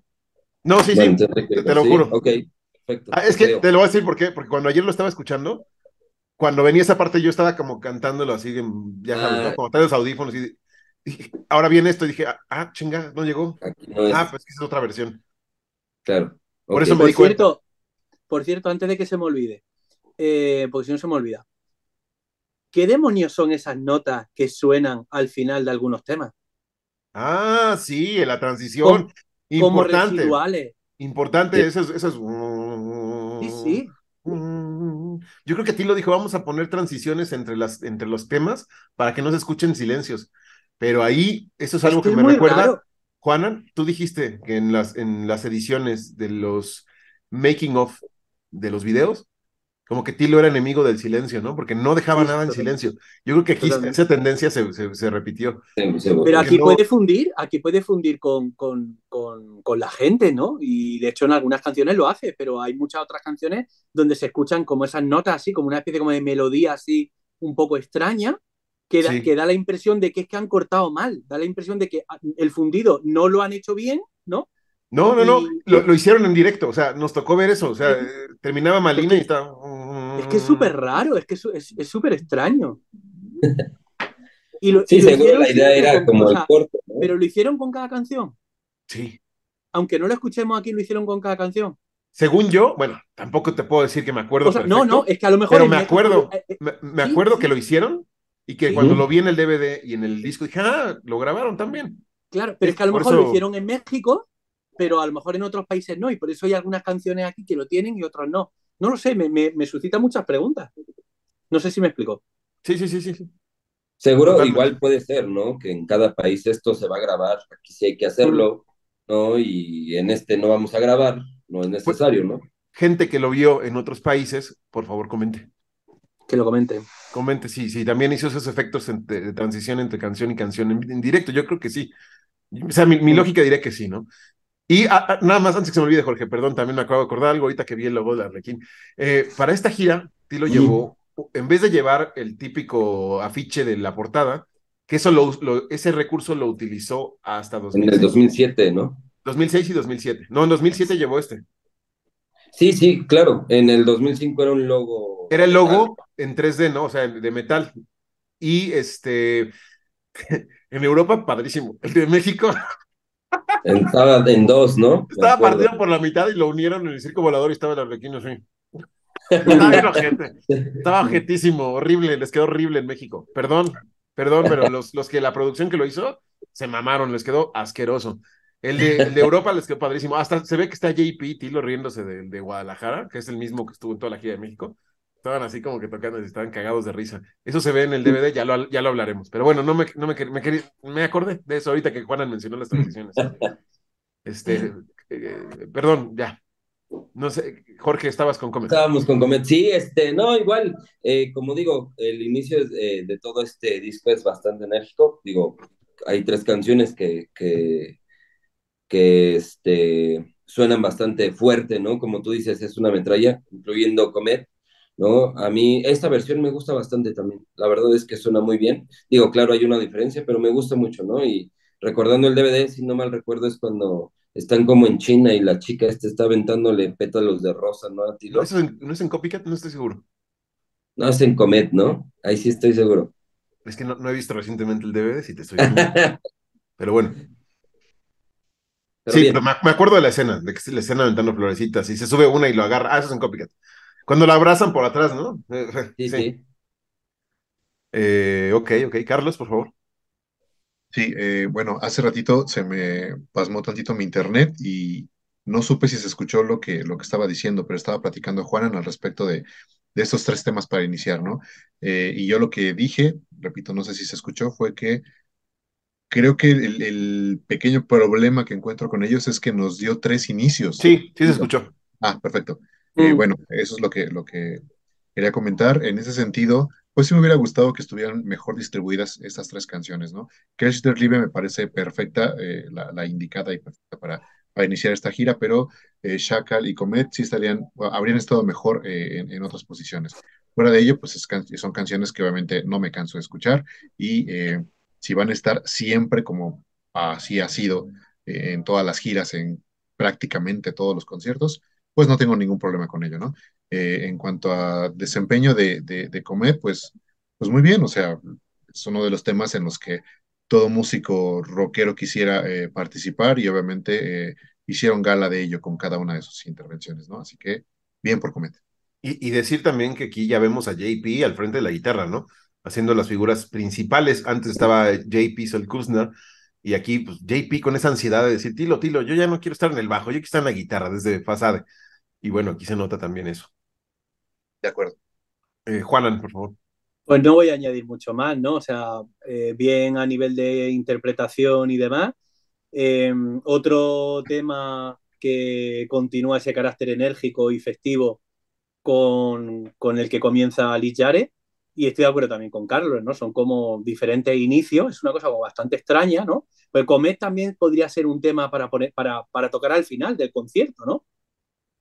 Entonces es raro, porque son, son canciones que, pues eso, que sí, que a nivel de energía, que lo puedo llegar a entender, pero, pero bueno, que también, de, todas maneras, yo hubiera preferido eh, escuchar eh, esta canción en la segunda posición y no, y no, y no sacar en la segunda, ¿no? Pero bueno, o sea, comer, ¿no? Tampoco, es que yo creo que no hay, no hay, no hay mucha sorpresa en esta, en esta publicación realmente. En cuanto a, en cuanto a cómo está acomodado el, el, el directo, ¿no? Bueno, sí. me, me, me, refiero me refiero a nivel de interpretación, a nivel de, o sea, es, es el lacrimosa actual, ¿no? Eh, a, nivel, a nivel de directo, ¿no? Salvo algunas cosas puntuales de algunos temas y, y alguna mm, cosa un poquito rara, pero en líneas generales, pues eh, un comet familiar, ¿no? Que nos resulta muy familiar, ¿no? Así es, así es. El siguiente tema tenemos Malina, eh, un debut de, de, este tema en directo. Mm. Eh, que a mí, bueno, Malina se, se, me hace una canción muy buena para el directo, es, rescato mm. mucho que la hayan salvado para esta publicación, porque también fue parte importante de esta gira, a pesar de que no es del disco Lichgestalt, era un disco que no tuvo gira, entonces tenía que estar, tenía que estar Malina aquí. Eh, me agrada cómo, cómo eh, confluye con los otros temas, con, incluso con los temas de Lichgestalt. Es como de esa época, es un tema muy concreto, con una energía, si bien no tan grande como que es Relive o Chacal o Comet, pero sí como para hacer la segunda, ¿no? Del, del directo, o la segunda o tercera. eh, eh, muy en el espíritu, por ejemplo, del Fermagnis del Son del live, como de ese tipo de energía, es a lo que me refiero. y, obvio, cabe destacar que esa figura de intro del, del clavicordio no es que la esté tocando Anne, no la toca Anne, eso es una pista. Aunque Anne sí hace como que. Como que toca. pero eso, eso, eso, o sea, es que es una figura difícil y, yo no soy músico, pero puedo notar y muchos músicos me han dicho que es una figura difícil y que eso es una pista. Eh, pero bueno, es lo único. Y el toque ese de Jens de es como cagadón, ¿no? Yo, yo, me, yo me llevé una sorpresa cuando vi que Jens hacía eso. Que órale. Este, pero bueno, eso es lo que tenía que decir. Y esta creo que es una versión de 2006 porque era la segunda canción que tocaban después de Comet en la, en la parte de 2006. Y en, la, en 2005 era después de la primera de Anne o antes, una antes, era como, estaba en ese, en ese mundito. Eh, pero bueno, Jorge, por favor. Bien, no, Malina me gusta mucho en vivo, creo que funciona muy bien y ha funcionado desde ahí, ¿no? Creo que eh, muy pocas veces no se ha tocado en vivo, a partir de ahí, ¿no? Eh, sí, dejaron, sí dejaron un tramo de sin tocarla, pero... Sí, me, refiero a creo que es de las favoritas, ¿no? En cuestiones de, en vivo, creo que aparte prende muy bien a, la gente, ¿no? Al público, digo, a mí, ¿no? También me gusta bastante. Eh, y suena muy bien aquí en el debut, me gusta mucho. De hecho, es, de mis favoritas, yo creo, en, en este álbum. ¿No? Y, cual, un saludo a Damián, que es su favorita también, esa canción. Ah, vale, saludos, saludos. Mm. Muy bien. Eh, Carlos, por favor. Pues no, no hay mucho que agregar. Eh, Malin es una, una canción muy, muy bella y, qué bueno que tuvo su, su repercusión, digamos, en este, en este documento, ¿no? Eh, ahí, ahí todavía alcanzaba a tener como un buen lugar. Sí, la interpretación va bastante buena, o sea, realmente no, no, no tengo mucho que decir por, por Marina. No es una sorpresa, digamos, es una canción que, que iba a ser como obvio escuchar eh, ya para este año y me parece bastante bien. Ok. Juanan. Y bueno, yo eh, o sea, pienso como, como, como vosotros y añadir que, que menos mal que está, ¿no? Porque Malina es la, la única representación de, de Ecos eh, Liz Yare, ¿no? Entonces. No. sí. ¿Y Dolor Flute? Ah, eh, eh, bueno, sí, estaba pensando. Sí, cierto, ah, sí, pero, tú, lo ves como estaba sencillo. Estaba pensando en el single, o sea, como, eh, como que es anterior, pero vamos. Sí, sí, sí, de ese mundo. Entiendo, entiendo, entiendo, entiendo. ¿Vale? Y, y, bueno, muy bien, o sea, es una. La interpretación fabulosa Todavía incluso me parece un poco raro la, la ubicación, pero bueno, podría ser, ¿no? Pero más raro me parece eh, la ubicación de Alex Luger. Me parece muy extraño la, la, ubicación de, de, de, todos estos temas, ¿no? Sí, sí, sí. Ah, ¿Qué es el siguiente tema? El tema que sigue a Malina es Alex Luger. Alex Luger, que, que, en el disco pasado fue el cierre y aquí te la ponen claro, en un lugar bien extraño. Acababa, el, el, live acababa con, con, con, este tema, ¿no? Y el, el segundo CD. Así es. Y, y, y Alex Lugue es una canción que también tiene esa energía de cierre, porque lo mm. hemos visto también en la gira del 2019, fue la gira aniversario, cerraron con Alex Lugue. Eh, mm. No obstante, hay una diferencia, y noto una diferencia muy cabrona musicalmente de live a esto, ¿eh? Aquí la noto súper eh, diluida en cuanto, no, no es que esté mal, no es mm. que esté mal, o sea, la disfruto igual, pero sí, la del live es una versión chulísima en directo, y aquí está súper uy, no, no, no, no, no tiene está, está más alejada de la original, incluso, ¿no? Porque ya, por ejemplo. Em, Los solos de eh, guitarra están súper. Sí. Em, es, genéricos, más, más, convencional, ¿no? Totalmente. sí, más convencional. Ya está, por ejemplo, la, la voz grave de Tilo de, de, la versión de estudio ya está a mil millas. Esto es algo más, no sé, más accesible. Sí, tota-, totalmente, ¿eh? de acuerdo. Mm. De acuerdo. Este, es como si, eh, digamos, esta, esta versión fuera un estándar, rayando el mm. estándar de lo que uno espera en una versión en vivo de una canción buena. Pero lo que sucedió en live fue como majestuoso, ¿no? Fue mucho más de lo que pudimos haber esperado de, de una Les Lugue. Eh, Muy de acuerdo. Entonces, eh, creo que por ahí tiene, tiene que ver. Esto es como que, ah, sí, Alex Lugue, bonita canción y tocada medianamente en vivo. Pero lo del 98 sí, no, no. Fue totalmente, totalmente, totalmente. Sí, de acuerdo. Yo creo que sí hay una diferencia muy grande. Igual no coincido con Gabriel, yo la disfruto. Si no mal recuerdo, creo que el DVD abre con esta canción, ¿no? sí, porque en el DVD hacen algo que para mí es imperdonable, que es te ponen Kelcher Live y nada más abren el intro de batería y te la cortan. Mm. Se van después a... Es, chingado, ¿no? Pero bueno, ya hablaremos del DVD. Tranquilo, tranquilo. Sí, abren con, con, con Alex Luger. Es, el primer tema que escuchamos a fondo, ¿no? Totalmente, que si no mal recuerdo fue en Alemania, ¿no? Y bueno, quién sabe si este sea, quién sabe si este sea esa versión, ¿no? Yo creo que tendría que ser, ¿no? Pero bueno, también creo. Sí. que fue al aire libre, recuerdo ahí. Sí, sí, posiblemente. Dresden. Creo que es Dresden, sí. Con, con, esta parejita gótica que me recordó, por cierto, mucho a, a Caro y a este Gerardo. Gerardo. Ah, claro. Saludos. Ah, sí, ¿no? Que se preparan para ir al, al, show y todo esto. Sí, sí, sí, sí, sí. Sí, correcto. Muy bien. Este, ¿Algo más que quieran decir de Alex Luga?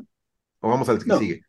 Bueno, aquí ya viene el turno de Anne. Entra Anne con su Not Every Pain Hurts, un tema que se volvió un clásico del directo para Anne, eh, donde vemos una interpretación que eh, me, gusta mucho cómo escucha el bajo de Jens aquí, cuando el tum, tum, tum, tum, no mames, es mucho mejor que la del Live in Mexico City, que no sé por qué el ingeniero de, el que hizo la mezcla la diluyó, eh, pasándola como anecdótica, y aquí se escucha poca madre el, el, bajo.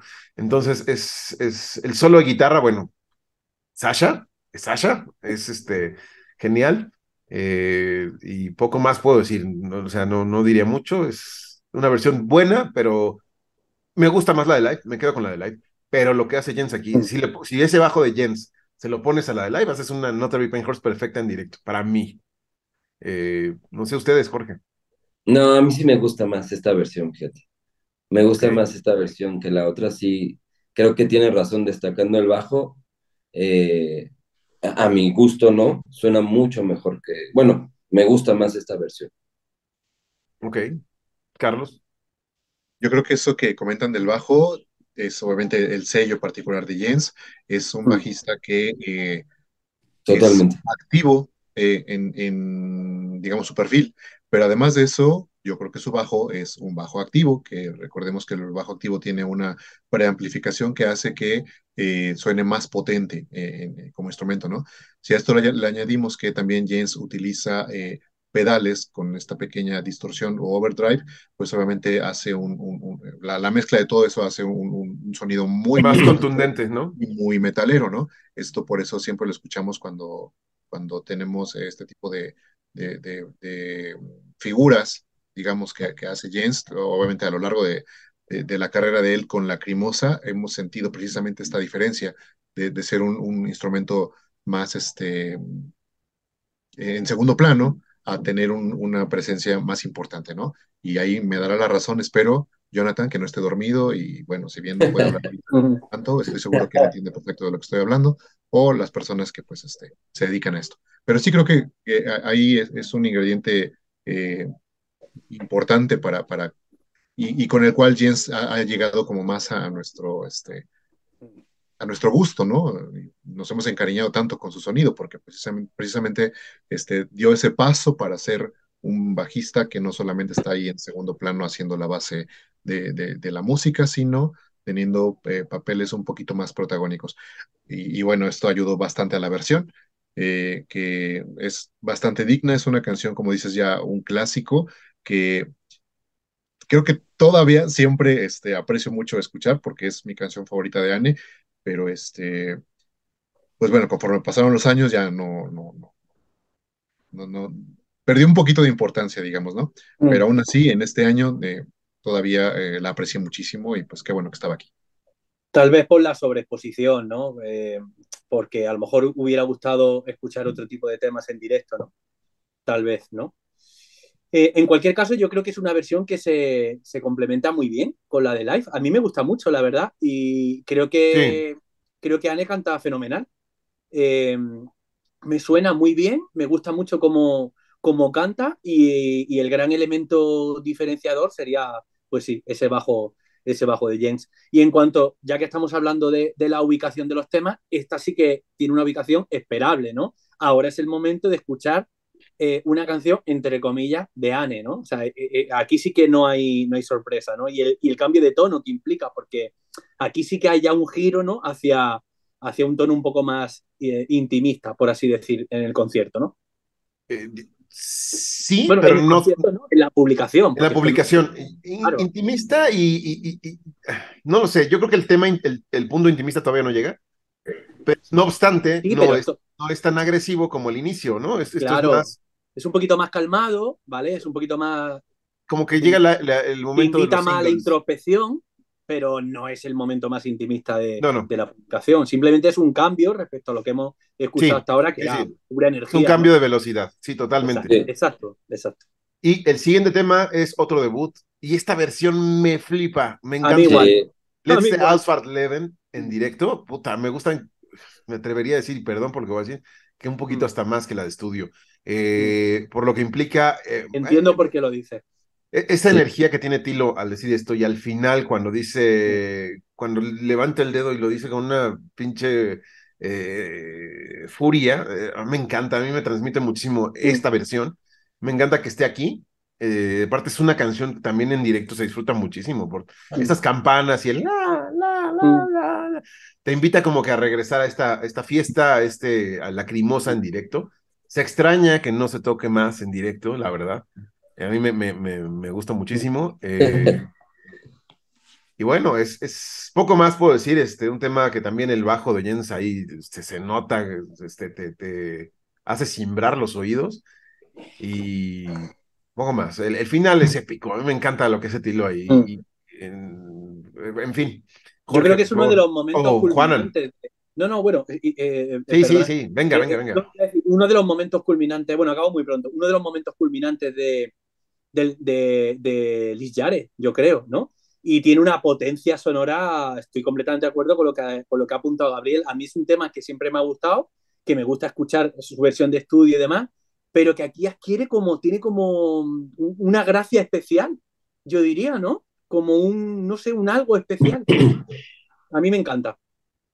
Sí, sí. Y mira, eh, digo, eso a lo mejor es de bote pronto decir que, es, que me gusta más que la de estudio. No, yo creo que ningún tema en vivo supera uno de estudio, pero este en específico me gusta mucho lo que hacen en, en el directo. Pero puede ser que te guste más escucharlo que diferente. Dice, "Pues, sé que la de estudio es mejor, pero tiendo a escucharla más en directo porque tiene como un- una aportación para mí especial, aunque entiendas Sí. que en estudio es todo Es más mejor. Pero, pero sí existe, o sea, es, es eh, loable que una canción en estudio, en vivo pueda ser mejor que en estudio, ¿no? Sí. Incluso Sí. en Lacrimosa mismo. Sí, cierto, cierto, No, cierto. Sí, No, sí, no tiene nada de malo decir algo así. eh, No, no, no. particularmente eh, sabiendo que a Gabriel, yo recuerdo eso, dijiste que no te gustaba este tema mucho, y esto este, lo recuerdo, creo que en el primer capítulo de La Criñoños este, hablamos de eso, y yo, dije- y yo decía, bueno, me sorprende, ¿no? Porque pues, este, es un gran tema y me, me- me encanta, pero en lo particular sí, estoy completamente de acuerdo contigo en, eh, y con todos, por lo que veo, por entusiasmo. Mm. Eh, este tema tocado en vivo es, es mágico y, y creo que adquiere también el carácter de lo que acabo de comentar con respecto a Alex Lüge, ¿no?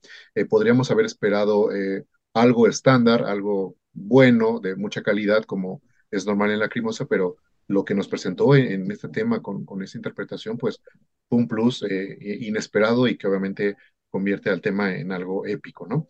Y eh, sí, particularmente esa, esa parte del final realmente convierte a, un- a uno de los momentos cumbre de este álbum y me Sí. atrevo a decir de, de la mayoría de los, este, eh, De los temas, ¿no?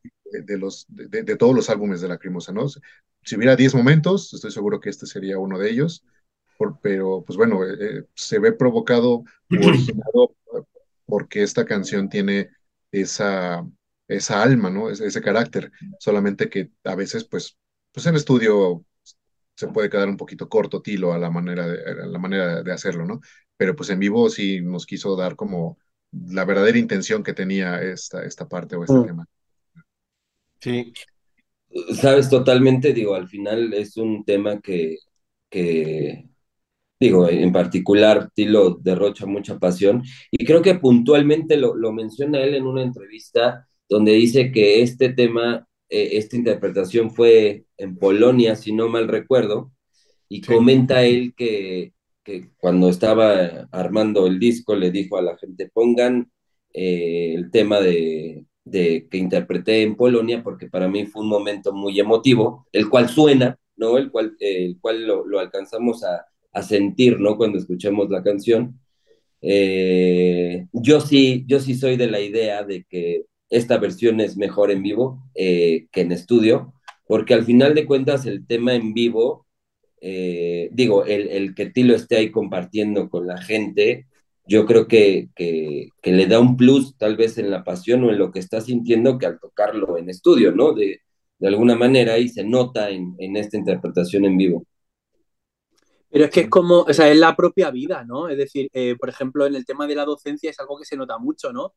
Tú vas a dar clase y, bueno, pues dependiendo de cómo hayas dormido, de lo que te haya pasado en tu vida personal y demás, pues unas veces tu lucidez es mayor y otras veces hay, hay veces que a lo mejor te explica y como decimos en España, tiene pocas chanclas, ¿sí? O sea, eh, eh, no, pocas chanclas no, eh, pues no esa es la expresión ahora mismo. Bueno, como que no sabes expresarte y te trabas, ¿no?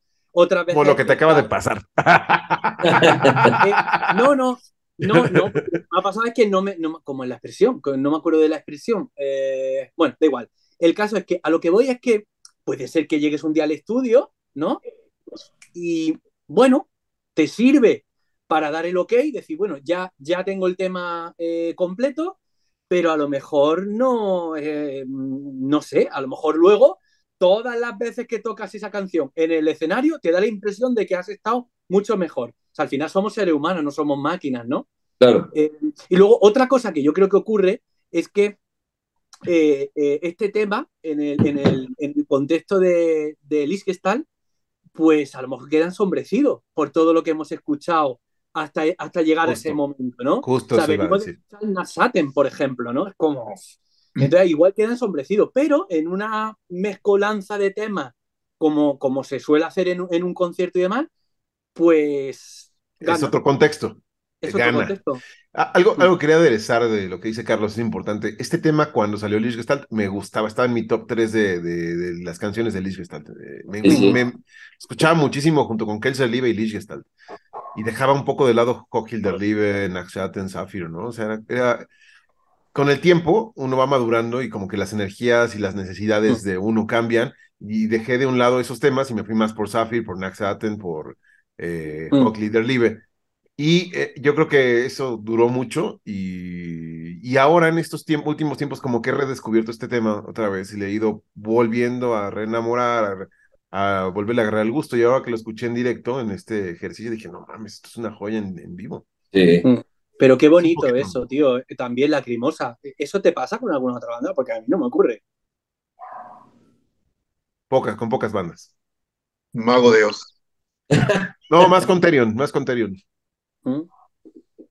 O Sopor, pero sí, es poco, es poco, es contado. Mm. En fin, vamos con el siguiente tema. Otro debut en directo, y esto es Halmich, que digo, "Uy, ¿por qué no fue con él? Sí, carajo. Pero bueno, este, Halmich, me encanta, en directo tiene una energía mamoncísima. Eh, bueno, el inicio de batería, que, repito, que lástima que no estaba ahí, sí, eh, que fue el que dotó, porque eso, eso no lo compuso Tilo, perdón, pero esa batería no la... Tilo le dio las bases, obviamente ahí sí, de, de, en esta canción la batería va así, pero todo lo que hace ahí sí al principio y todas esas figuras, pues eso, eso- eso es del baterista. ¿no? Es un hijo de ambos. O sea, Es un hijo de ambos, está- claro, claro, claro obviamente. Está claro que ahí, sí aportó mucho. Sí, vamos. y- y a partir de ahí, bueno, o sea, todo lo que hay en Halmich en vivo, eh, a partir de, de- o después de que se fue ahí, sí, pues sí, está bien, pero me queda así como, ah, que no está mal que esté aquí, digo, se agradece que Mm. esté aquí, es un buen tema, eh, tiene energía, la- la- lo que Tilo le imprime en cuanto a voz e interpretación es magnífico, Sí. eh, siempre se desgarra al final y dice, lo entrega todo. eh, suena muy bien. Es algo que, que me gusta de la Crimosa, es que sus secuencias suenan muy bien. O sea, todos los violines y la Orquesta Mm. Sinfónica de Londres. pues, digo, siempre sería mejor que estuviera una orquesta ahí, ¿no? Y si se llega a hacer, y si se llega a hacer ese concierto con orquesta, pues yo no dudaría en meter esto, esto, ¿no? Porque no todo va a ser temas largos. Tienes que meter. No sé yo, no sé yo si sería bueno que siempre estuviera una orquesta ahí, ¿eh? No, no, no, no. O sea, digo, digo, digo, en, en el. ¿Cómo, cómo, cómo expresarlo mejor? Mm. Eh, o sea, si tú tienes una orquesta ahí de fondo, a lo mejor se escucharía mejor este tema, ¿no? Pero a lo que voy es, si con la secuencia que mete la crimosa es más que suficiente para que suene bien. Para que suene bien, claro. Eso es más bien lo que quiero expresar. Pero si llegan a hacer el concierto con orquesta, yo, yo metería este, yo apoyaría meter este tipo de temas, porque creo Sí. que tendrían un valor interesante. Es eso. Sí, Pero no, bueno. yo lo- a lo que me refería es que si, si todos los conciertos de Lacrimosa fueran con orquesta, Lacrimosa en directo sería muy diferente a lo que hay hoy día. Y lo que hay hoy día es muy bueno. Entonces probablemente Sí. perderíamos mucho. Ganaríamos por un lado y perderíamos por el otro. Por eso creo que es malo que, o es negativo, por decirlo de alguna manera, que, eh, que nunca escuchemos a Lacrimosa sin orquesta, pero creo que tampoco sería positivo que todos los conciertos de Lacrimosa fueran con orquesta. Sí, totalmente. ¿vale? Como siempre, equilibrio. Claro, claro. Sí. Estoy de acuerdo. Porque si no, se, se tornaría como vamos a ver a la. Vamos a ver el, el disco, pero en, Mm. en directo, ¿no? Como si Mm. tuvieras- Aquí lo, lo que tenemos que lamentar es que, eh, eh, que AC, eh, o, sea, eh, o sea, no tener esto grabado eh, por, eh, por AC, ¿no? O sea, en el sentido de que, claro, cuando se hizo live, obviamente el día no había llegado. Digo, lo tenemos en el live history, ¿no? En el Live History, Sí, claro. Pero no tiene, Sí, pero no no tiene, no, no, no, no es lo mismo porque no tiene esta es lo calidad de audio. Exacto, Claro. ni de Es video. una ¿no? calidad distinta. Es como, Mm. no sé. No se saborea igual. Si hubiera sido parte de lo que grabaron en Leipzig para el concierto de aniversario, otro, ese sería otro, otro cantar. Porque Cabinet del Cine escucha Mm. de poca madre. ¿No? Totalmente. Pero, Claro. pero Hasmick Sí, sí. Lo, lo, lo grabaron ahí de una manera más rudimentaria. Entonces no es lo mismo. Mm. Eh, Claro. Jorge, sí. Sí, igual, ¿no? Creo que es un muy buen tema y al final me encanta, ¿no? Como lo- lo- tú lo puntualizaste muy bien, como Tilo entrega todo al final de esta canción. Eh, y sí, eh, con- concuerdo, ¿no? La verdad es que, digo, creo que a todos nos encantaría alguna vez escuchar, no este, sino un montón de temas con orquesta de fondo, pero funciona muy bien, ¿no? Con, con, con los, este, con los sonidos. A mí sí me gusta mucho este tema aquí. Claro. Carlos. Eh, creo que todavía en ese año eh, esta canción era una, digamos, eh, algo infaltable, ¿no? ¿Por qué? Porque tenía como esta, esta vena de ser canción corta, um, relativamente sencillo, eh, y entonces era una canción relativamente esperada, ¿no? Aparte, Mm. una, una, este, representante del álbum Melodia, hasta ese momento todavía un álbum relativamente reciente, ¿no? Así que en ese sentido eh, la, veo muy bien, bien incluida y qué bueno. Eh, y sí, sí, obviamente para mí es destacable el asunto de que eh, su, eh, el testimonio de esta canción esté plasmado con mm, no el baterista que, que la compuso, ¿no? Y esto es un faltante bastante mayúsculo. Eh, a pesar de eso, pues también podemos ver que Mane es un buen. Eso es lo más importante, porque no solamente destaquemos el asunto negativo de, de- de- que pudiera tener, y negativo entre comillas, más bien como un capricho que, que podemos tener algunos, lo, lo tiene Gabriel, lo estoy Es, comentando es un capricho, es un capricho, es un ¿no? capricho. Entonces, pues No es eso, no, no nos enfoquemos en eso, más bien eh, vamos a, a- a ver que Mane es un, un baterista extraordinario y que con creces ha eh, tenido eh, la oportunidad de estar en Lacrimosa no solamente un, un año o dos, sino pues varios, ¿no? En estudio y en, en vivo y este, aquí podemos ver por qué. Que no suena así, pues no, nunca, nadie, porque pues ya quedamos, este Gabriel y yo, que el, el único que podría decirlo es Mike Terrana, ¿no? Ah, eso estaría Este, poca imagínate, madre, algo así. Eh, eh, bueno, en todo caso, eh, es una canción que se pudo defender bastante bien a pesar de esas dificultades. Se ¿no? escucha muy bien, está muy bien, o sea, la verdad es que, que Mane eh, lo hizo eh, en sus posibilidades de- con, con maestría, me atrevo a decir. Eh, así que, eh, qué bueno que estuvo Haltmish aquí como representante de Lodia también. Y pues Tilo haciendo gala de cuánto puede desgarrar su voz en un tema, ¿no? Y la verdad, bastante bien. Es que a nivel equilibrio, Carlos, este disco es tanto de Lich Gestalt como de Lodia. Okay. ¿Por qué? Porque hay cuatro temas de Lich Gestalt y hay cuatro temas de Lodia. O sea, es, es a nivel equilibrio están a la par. O sea, es, es lo que más hay, lo que más abunda, ¿no? Sí. Entonces, y el Odia, el Odia necesitábamos una representación en directo mínimo de este tamaño, ¿eh? Ah, y antes de que se me, se me pase, eh, si bien no tenemos el documento em, profesional, digamos, de Haltmich tocada por eh, AC, al menos en mi, en mi mente eh, lo tengo siendo tocado ahí en Salón 21 en el año 2001, cuando vinieron, trajeron la, la, la gira de, de Fasade. Fasade. Y pues bueno, eh, me quedo con eso, porque la verdad fue uno de los mejores momentos de, de mi vida eh, Mm. en, en vivo de Lacrimosa. ¿Tú fuiste un Sí. miércoles o, o digo un jueves o un viernes? O un miércoles o un jueves, no me acuerdo. Creo que fue al primero, al primero que fue entonces, este, Creo que yo también. Entonces ahí, ahí a lo mejor nos vimos y desde ahí me odiaste. Este, yo creo, sí, seguramente dije, a vamos. ver si este cabrón Este- se quita porque está muy alto. Así es. Eh, después tenemos otro tema de Lodia, que es Alaine Sushvait, eh, en su primera representación en, en directo en, en, un disco, porque obviamente también estuvo en Live History, bien grabado, por cierto, eh, pero aquí, aquí me gusta un poco más, no sé por qué. Eh, y eso que no está ahí, sí, ¿eh? Pero me gusta mucho cómo se escucha eh, Alaine Sushvait en este documento, o Alaine Sushvait, no, no, no, nunca, nunca hay, Carlos, ahí tú nos dices cómo se pronuncia. Eh, Pronuncia Svait, Svait, Ay, con T al principio. Svait. Zweit. Ok, Alaine Zweit. Eh, excelente, excelente, bien. No tengo mayor eh, comentario. Está, está muy bien. El lugar en el que está también. Siempre, ha, siempre ha sido un tema que, que, que, Tilo como que nunca sabe dónde poner bien. O, o lo sabe muy bien. No lo sé. No me, no me, consta porque a veces está muy al principio, luego muy al final, y luego en medio. O sea, siempre está yo fluyendo. Clave, yo creo que la clave aquí, yo por lo menos yo siempre he pensado que la clave de, de la, eh, en cuanto a ubicación es ayudar a Anne. Eh, que esté en medio de, de temas suyos para, para no eh, cargarla, por decirlo de alguna manera, ¿no? Buen, bu buena manera de verlo, ¿eh? No lo había visto. Yo así. creo que es eso, porque claro, aquí ella canta. Anne es muy participativa ¿no? aquí, claro. Claro, claro. Pero ella no está tan acostumbrada, ¿no? Tilo, Tilo aguanta un nivel de estrés más grande. Eh, y, y no, no, no, se le ve, no sé, no, no demuestra síntomas de agotamiento tan fácilmente eh, cantando un tema, otro, otro. A Anne, Anne es diferente. Anne necesita que su tema esté espaciado. Entonces esto suele estar como en medio. Sí, porque este también es tema de Anne, o sea, 50% de es Anne. un tema de los dos. Es un igual que Copycat. Igual claro, que Copycat. Exacto, exacto, exacto. Claro. Muy buena, buena punta. Igual que Copycat tampoco lo vamos a ver detrás, justo de, después de un tema de Anne. Igual está no, no, apartito, espaciado. Por, por, eso me gusta este programa, porque salen cosas que, que, que, que uno no, no, no toma en cuenta. Cada quien aporta Siempre, algo. ¿eh? de, de, cada quien aporta algo, algo muy, muy Claro. interesante. Este, Jorge, por favor. Igual, funciona muy bien, creo que el tema suena muy bien.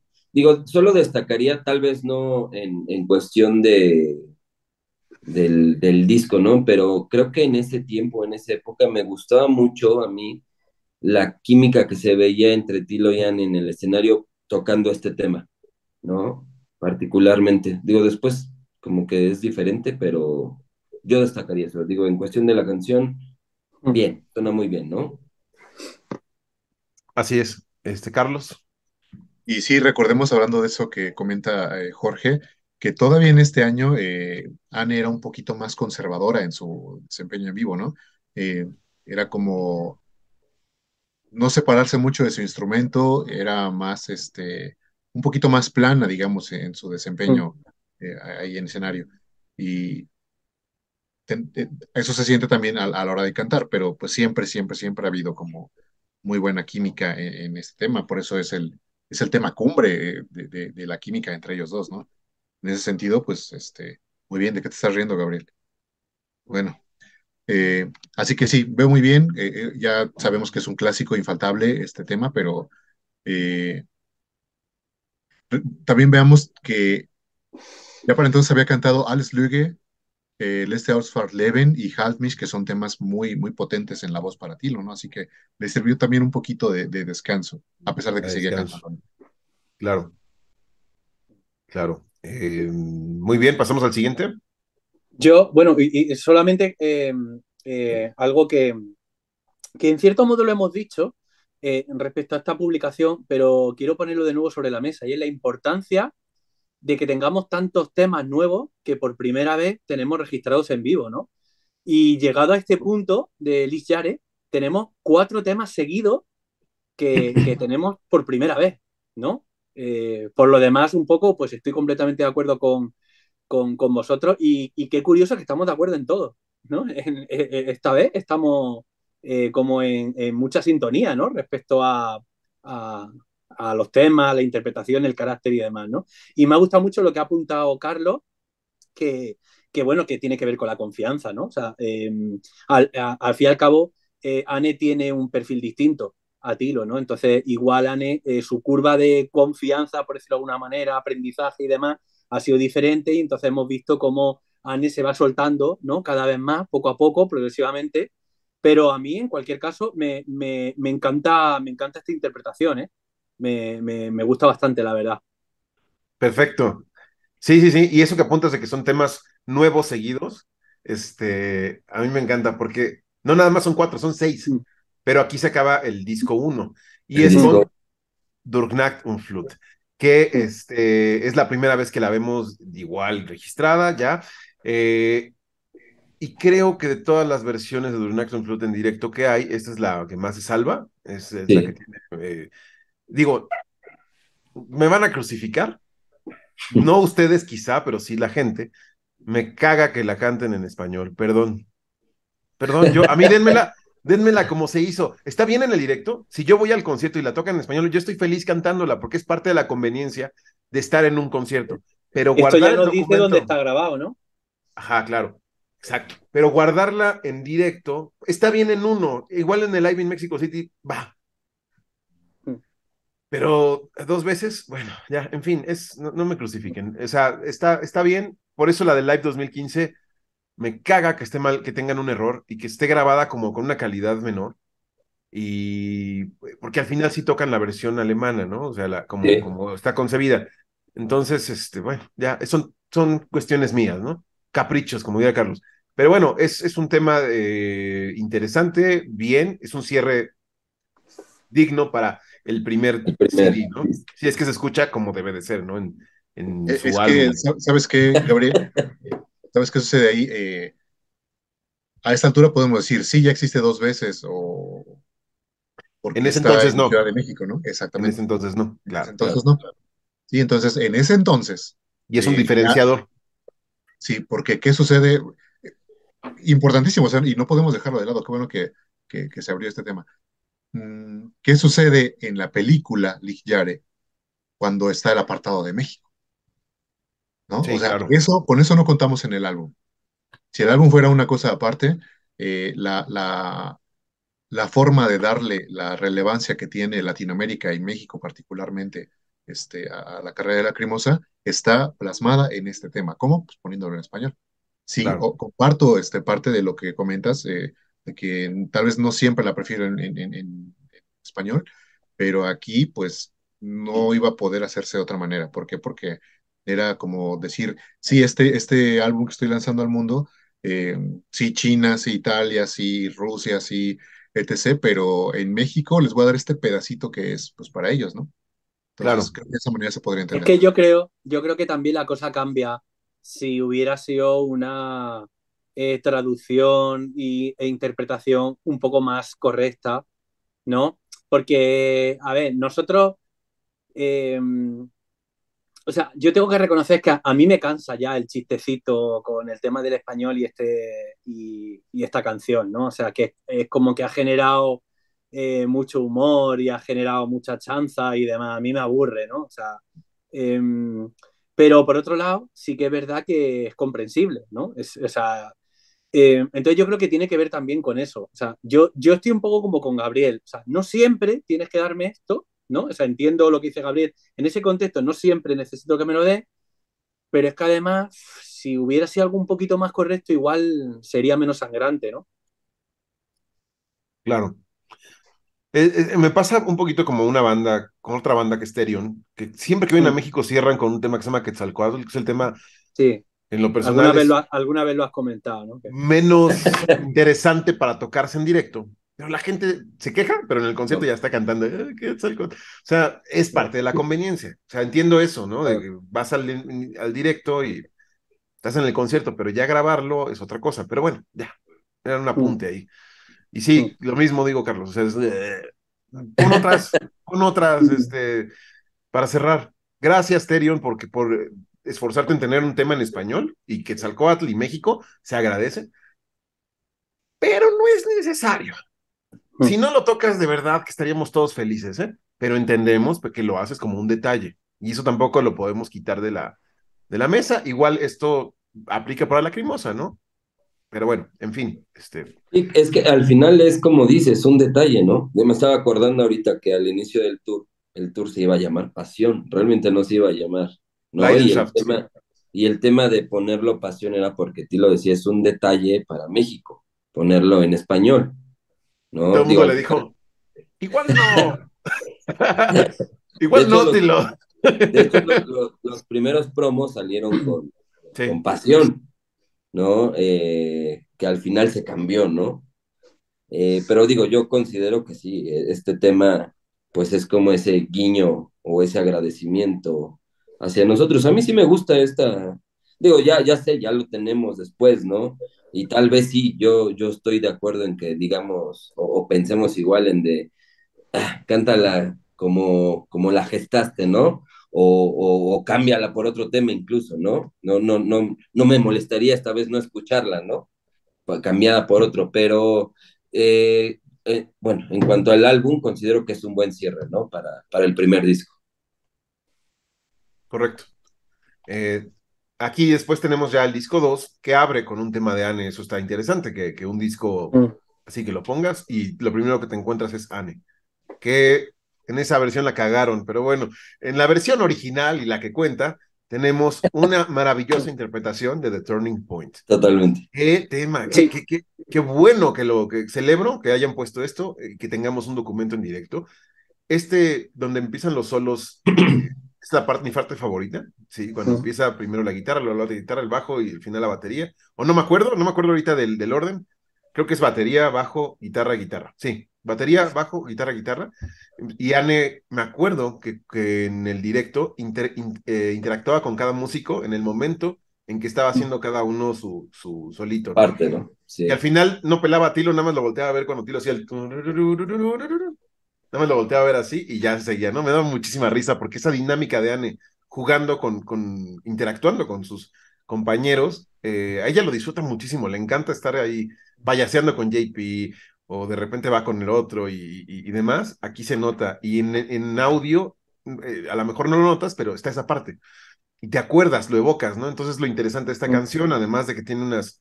eh, partes maravillosas. A mí me encanta The Turning Point y que, que exista en este, otra de mis favoritas de este directo, sin duda. Por Este, dos. Sí. A ver, adelante, Juan. Me- me- maravilloso, maravilloso. Y además es fácil imaginarse a Anne pasándoselo pistacho, eh, bailando en las partes en las que suele bailar en este tema, ¿no?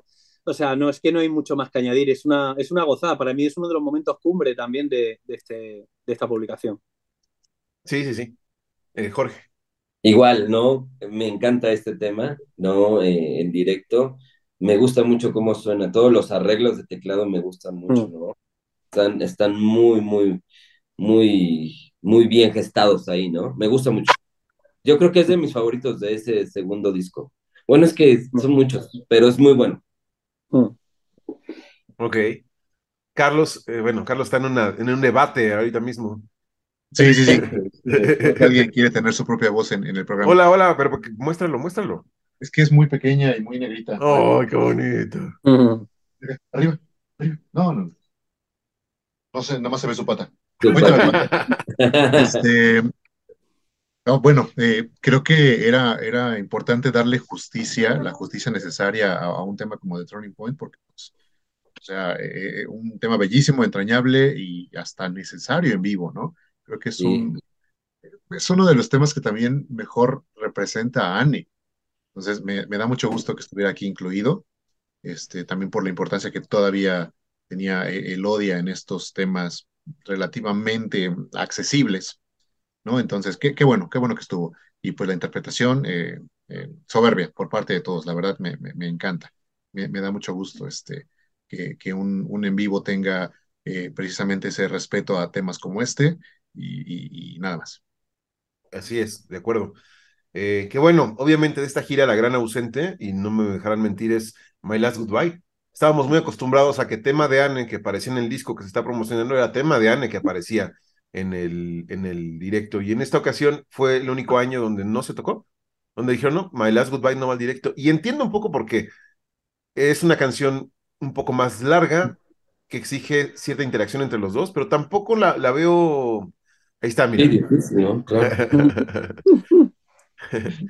no, no que dejar de apuntar eso, ¿no? O sea,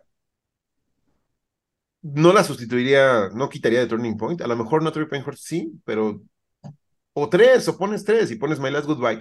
Pero sí la extrañé un poquito, aunque entiendo que quizá por la longitud y, y el fretless bass, no sé, no sé, a lo mejor Carlos ahí puedes añadir algo. Eh, sí, bueno, ya he comentado que es una canción para mí eh, bellísima y que me encantaría ver eh, en vivo, pero sí, yo adjudicaría, adjudicaría esa ausencia al bajo de, con ese sonido tan particular que tiene y que obviamente no es tan accesible. Incluso hay bajistas que no tocan nunca, o sea, que pueden tener toda una carrera con, con, su instrumento, pero que nunca este, tocan un bajo fretless, ¿no? Porque tiene su modo muy, pero muy particular de, de ser tocado. Y pues bueno, este, em, ya querrá en su momento Jonathan comentarme algo al respecto, o por qué no, Loredana, ¿no? Tenemos por ahí también a, una chica que, es bajista, este, amateur, dice ella. Muy talentosa. Sí, muy buena. Bueno, como, como tú con la fotografía. Touché. Vamos con el siguiente tema. Road to Pain. Road to Pain, que ahora, es. Ahora nos, nos, deja, nos deja sin fotografía ahora. Y ahora vuelve. Y ahora vuelve. Tenemos el que sigue, que es Road to Pain, que es. Bueno, una, una, cosa, una cosa muy rápida. Respecto a lo del bajo, es que claro, si no puedes cubrir eh, eso en el escenario, que es lo que le aporta una personalidad un poquito más al tema, pues no. Pienso. claro. En fin, eh, el siguiente tema, eh, Road to Pain, es un tema que funciona muy pesado en vivo, lo metaleroso. Aquí está Dirk Wolf, ¿no? Eh, evidentemente. yo hubiera puesto In Navigate, perdón, lo tenía que decir, pero entiendo que este Road to Pain porque formó parte del setlist y formó parte de Lish Gestalten, que es una publicación que tenía Tilo también pendiente. Y bueno, pues, entiendo por qué está. No me quejo, no es queja, no digo, ay, la quito, es parte del directo, está bien. Incluso... No es queja, pero todo lo que dijiste sonó a queja. ok, está bien. Pero bueno, imagínate, quitas Copycat y metes Road to Pain y dejas espacio para Inactinevicate. Eso pudiera haber sido, ¿no? Sí, sí, claro. Ya, es todo lo que tengo que decir. Tampoco, o sea, tampoco es que cambie mucho la cosa, ¿no? O sea, sea, es como, ¿qué te pego? ¿Un, bofetón así con la mano abierta o una pata en los huevos? Pues, yo qué sé, o sea, prefiero que me dé un trozo de la tarta esa que te estás comiendo. O sea, que no sé. Ok, ok, ok. Eh, eh, a ver, este, Jorge. Rob the Pain es una canción que me gusta mucho a mí, particularmente. La, esta versión en vivo también me gusta muchísimo, ¿no? Suena muy bien. Eh, creo que la he escuchado yo, no, no muy pocas veces en vivo, pero a mí sí me gusta. De hecho, me gusta mucho de este segundo disco, Rob the Pain. ¿No? Este. Sí, suena eh, ponchada. Suena, sí, claro, totalmente. Sí, suena muy bien, ¿no? A mí sí me gusta. Yo diría eso. Ok, Carlos. Yo, comparto esta, esta idea con, con, Jorge también. Ya lo hemos dicho, ¿no? Eh, soy un defensor de esta canción, a pesar de todo. Eh, bueno, debo decir, eso es una realidad, que, que no, no, eh, no ensalza un, un, repertorio como el que estábamos teniendo, ¿no? Eso es una realidad. La verdad es que teniendo otros temas con la importancia que tienen, la belleza que tienen, pues incluirlas aquí fue como tener el negrito en el arroz. Eso es una realidad. De todos modos, el tema me gusta, ¿no? Si mañana voy a un concierto de la que y la tocan en vivo, órale, bienvenida. Pero, pues, sabemos qué perfil tiene Road to Pain. Y pues aquí estorba un poquito, ¿no? Yo creo que más bien fue como aprovechar que estaba. ¿Qué dijo Juan? Lanzada. Un poquito, dice. O sea, ¿tú dijo Juan, dijo una bofetada, una patada. ya, ya. Bueno, bueno. Sí, eh, la verdad es que, repito, tenerla aquí, pues, no es la mejor idea, pero pues lo entiendo. Eh, era más o menos el año en que había sido lanzada y Sí, eso sí. Había que aprovechar eso y no volver a hacerlo nunca más. Tenía que estar. Y no lo hizo nunca más. O sea, nada más se tocó en esta gira y creo que 2007. Porque si la, si la, escuchamos en 2007 en el League Yare Tour, la tocó. Y también tocó The Last Millennium y no las volvió a tocar. Una vez, creo, ¿no? Nada más The Last Millennium. Y ya, está, está chido porque es algo más. Pero ya, o sea, no lo va a volver a tocar, no tiene ni, ni cabida. Hay tantos nuevos temas que son preferibles tocar que este tipo de temas, ¿no? Fue su momento, era el momento exacto para tocarlos, eso sí. Eso sí, eso, eso es cierto, es lo único que estoy de acuerdo. Eh, porque por, por, fin ahora sí que hay algo que no. Dice Carlos que es un defensor de esta canción. Bueno, pues cuando, eh, como vas a ir al infierno por eso, cuando estés en el infierno, no sé si pensarás lo mismo. O sea, porque es que, o sea, yo, no sé, o sea, a mí, a mí mi cabeza me hace así, ¡boom! O sea, yo, mira, yo puedo entender el contexto. O sea, el contexto lo, eh, lo habéis dicho muy bien. Si no era ahora, ¿cuándo? Eso lo entiendo. Pero mm, a mí me da bajón, me da bajón escuchar esto. Yo, de verdad. O sea, está bien, la interpretación está muy bien, ¿eh? La interpretación está muy bien y es muy. Mm, es bastante fiel a la, versión de estudio, ¿no? En líneas generales, bastante. O sea, suena, suena parecido. Pero a mí, a mí, a mí, yo reconozco que me, que me da bajón. a escuchar ahora de repente una canción de, de ese lacrimosa así un poco más macarra y demás, me da, me da bajón. Tengo que reconocerlo. Qué bueno, que eso va a ser una tendencia a partir de esta gira. Ya. ¿No? Pero no, antes de irnos...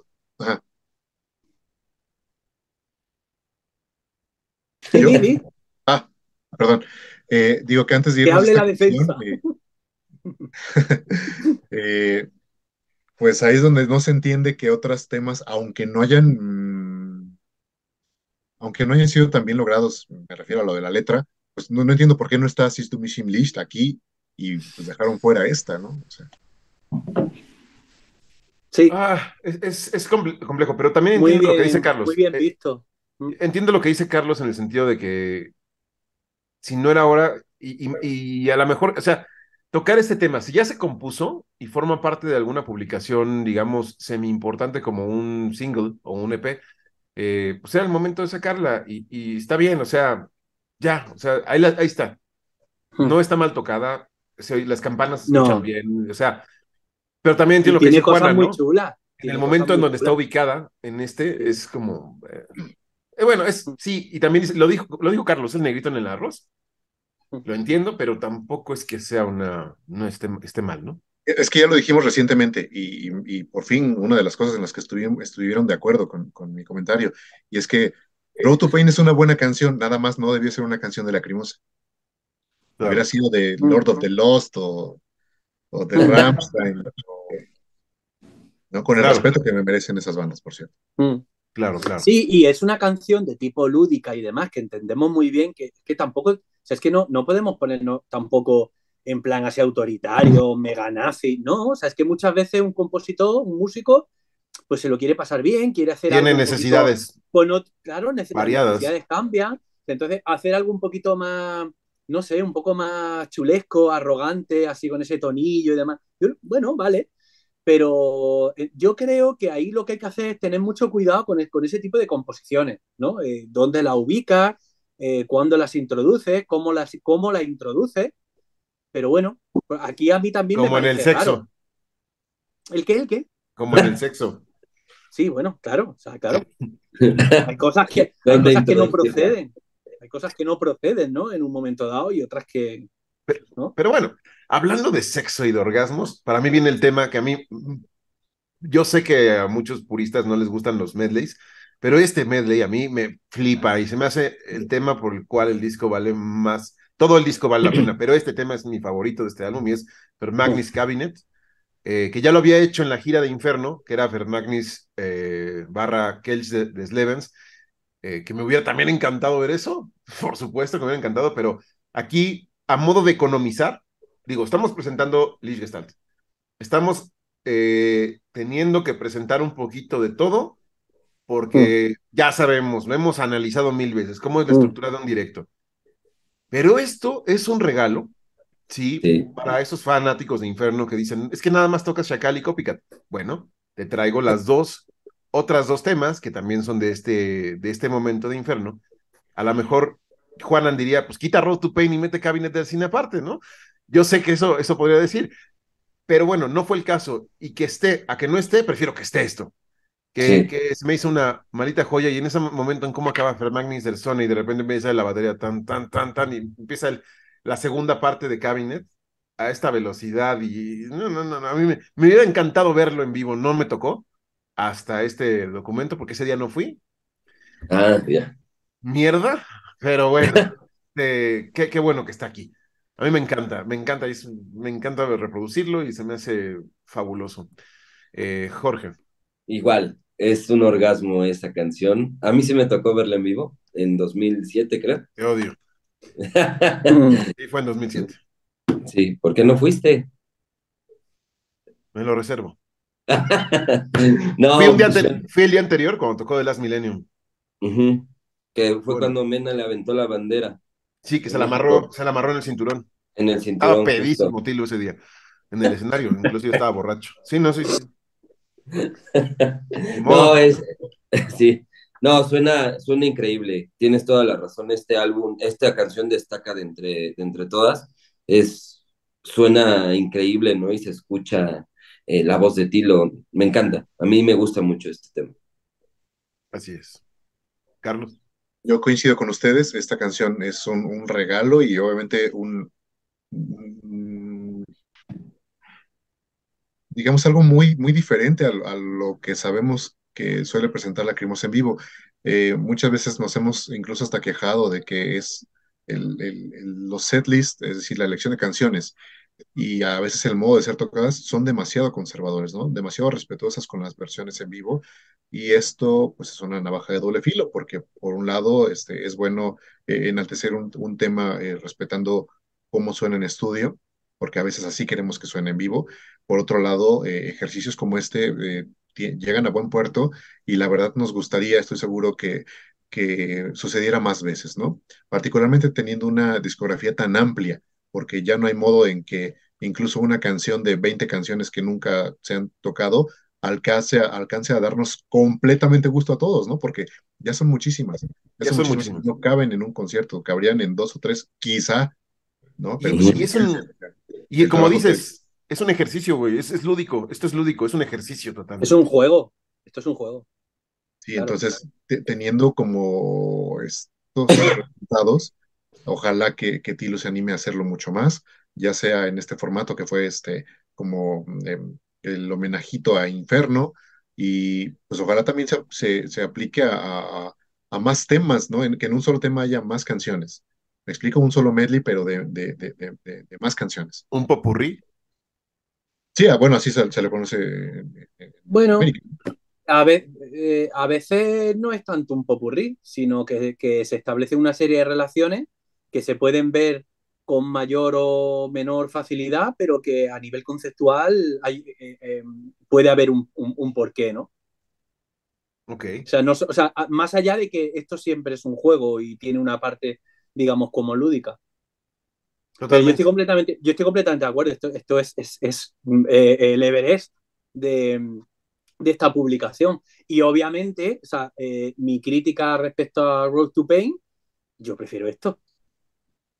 Dame más, dame más de esto, ¿no? O sea, dame claro. más de esto. Claro. O sea, esto tiene una riqueza tremenda, ¿no? Totalmente. Y apuntar que en la gira 2005 no se tocó esto, se tocó Per Magnus del Zone solita. En la de 2006 fue cuando empezó a hacer este juego. Uh -huh. Entonces, ya teníamos, no tenía sentido meter otra vez Fer Magnus de Sones y ya la tenemos en el live. Y muy bien, y muy bien. Entonces meter esto es un regalo doble. Es como, wow, qué chingón, güey. Gracias, Tilo. Esto sí. sí. Como la gira de Leiden Saft, ¿no? Eh, en México, eh, con Tranender Sensur, pues eh, otro jueguecito, ¿no? Otro O sea, son- jueguecito. o sea, ojalá lo haga siempre, o sea, más a menudo. Sí, sí, sí, sí, sí, totalmente. Totalmente. Eh, tenemos después eh, Tren en Descenso, precisamente, eh, Ujú. en, una, en una versión, digamos, distinta a lo que se venía tocando antes en el live, por ejemplo, Ujú. y que tengo sentimientos encontrados al respecto. Por un lado, digo, me gusta, obviamente, pero el que le haya quitado la parte 2 y traducirla a un momento como más, no sé, yo no soy músico, repito, pero mi intuición, a lo mejor buena, a lo mejor mala, me es como un momento de, ¿cómo le llaman a estos ejercicios de jazz? Este, eh, eh, que hacen como un, así toca libremente, ¿no? O sea. Improvisación. ¿un qué? Improvisación. Como una improvisación de jazz, algo así, pero tiene un nombre. Este, con ese final que digo, no está mal, o sea, se agradece que, que, que haya variedad también en las interpretaciones, eso es Claro. cierto. Y me hace falta yo creo que escucharla más veces porque no terminó de conectar con ese final.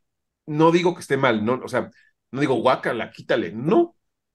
Está bien, me gusta lo que hacen, pero prefiero la otra versión. Inclusive la de Live 2015 que retoma como que la parte 1, pero distinto, me gusta más. Eh, no sé, me gustaría que ustedes me dieran sus opiniones porque yo no estoy muy convencido ni siquiera la misma, de la mía, perdón. Eh, ¿con quién quiere empezar? Yo, la verdad es que, sí, perdón, eh, a mí sí me gusta porque al final tienes otra versión, ¿no? De, de lo original y le da continuidad la siguiente canción con, con, digamos, con otra versión.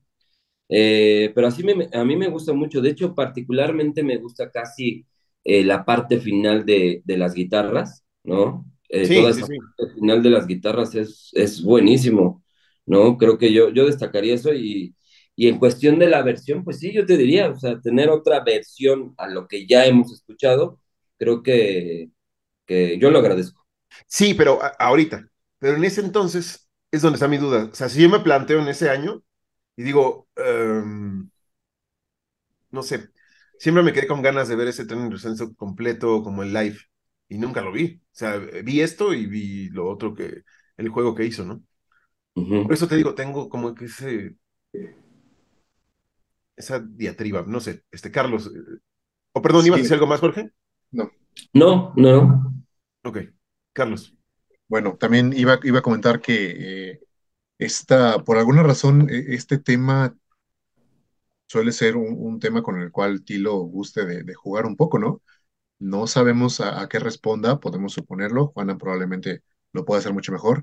Tal vez eh, el, el crear de lo ya creado le resulte muy interesante a, a Tilo y, pues por alguna razón especial lo hace mucho con este tema, ¿no? No me acuerdo, fíjense, es, un, es un, una versión que no escucho tanto, eh, la versión de 2015, porque creo que ahí también está este, incluida. Creo que eh, eh, la recortó al final y me había quejado, creo incluso de ello, ¿no? De que de que falta la parte final de, de, de Tren Descenso. Y pues bueno, este, aquí también nos, nos presenta una versión distinta, un poco al original, distinta también a, la versión anterior de Live de 98. Y pues sí, no entiendo exactamente a qué juega. Esta es la versión que, que, que de estas tres, digamos, original, 98 y ahora Lig Yare, creo que es la que menos me gusta, ¿no? Y, y me duele un poco porque esta canción fue por muchos años una de mis tres favoritas, ¿no? Es, es un tema que, que me parece precioso en, en- versión original y que cada vez que se versiona creo que debería tener como de esa amplitud en cuanto a tiempo para poder este, pues evocar lo que, lo que genera la versión original. Bueno, en todo caso, eh, Perdón, sí Carlos, jam, menos... Dime. jam, un jam de jazz. Jam. Sí, Jam. Era la sí, palabra que buscaba, disculpa. sí, sí, Mm. ok. Este, bueno, eso era lo que iba a mencionar al respecto de, de Tren del Censo. Pues yo voy a decir que si esta canción era mi versión favorita de live, pues aquí es mi versión favorita.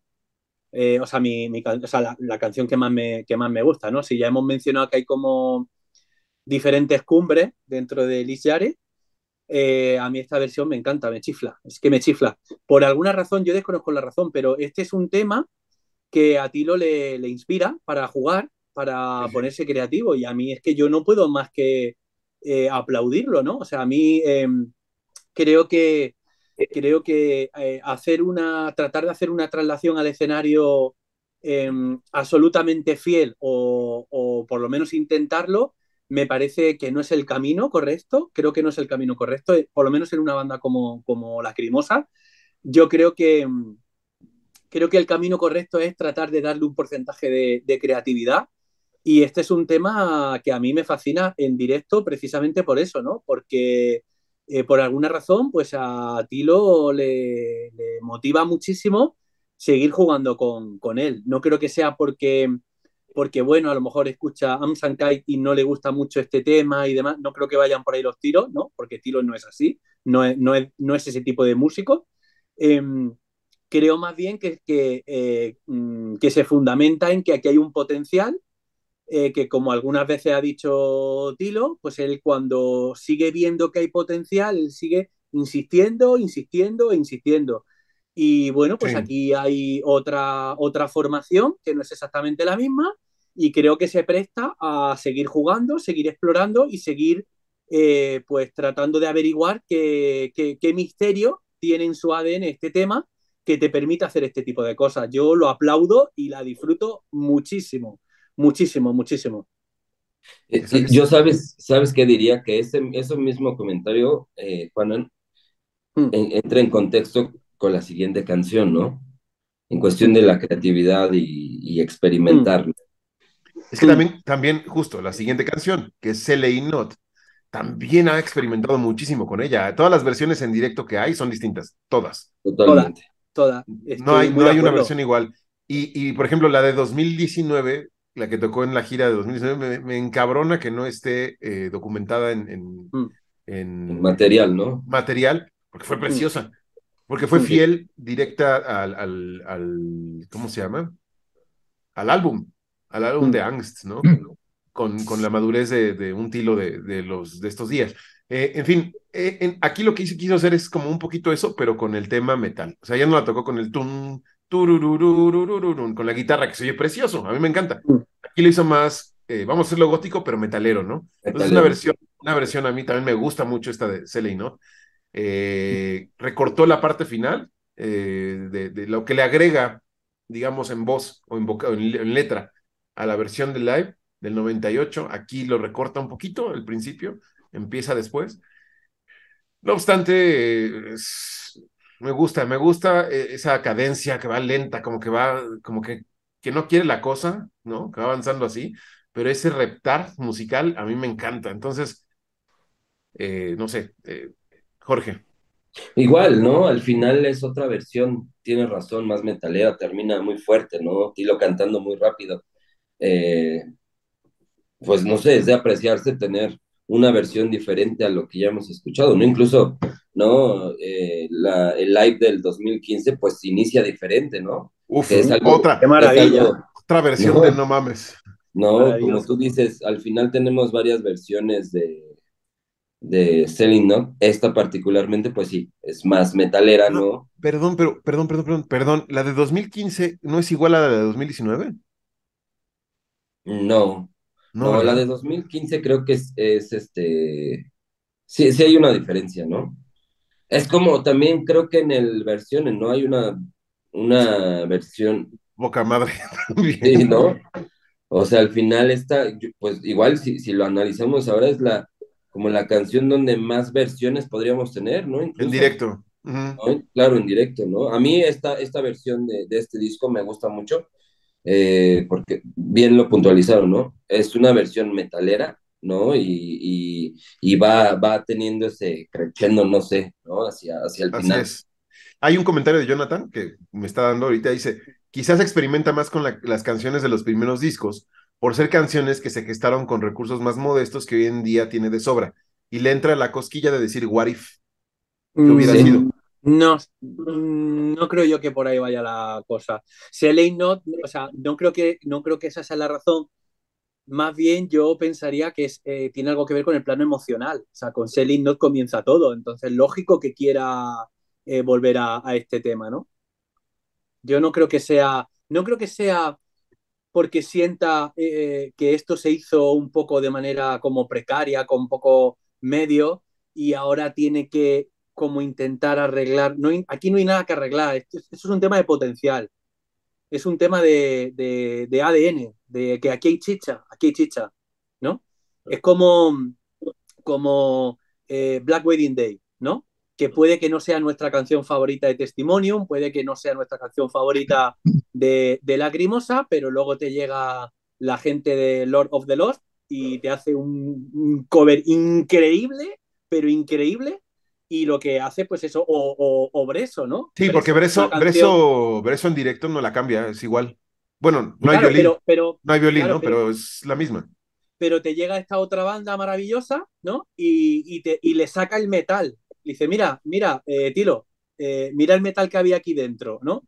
Esto es un tema de potencial, estoy, estoy convencido. O sea, eh, normalmente lo que suele ocurrir eh, con todos los artistas, ya, esto ya, ni siquiera hablo de música, ¿no? O sea, cuando, cuando se vuelve a una, a una obra del pasado y demás, eh, hay otras veces que sí, que es, eh, por ejemplo, en cine aquello de, bueno, no, tu, no, tuve el control del corte final, ¿no? O sea, em, imaginaros a un David Fincher que tuviera ahora mismo el control de, del corte final en, eh, para Alien 3, ¿no?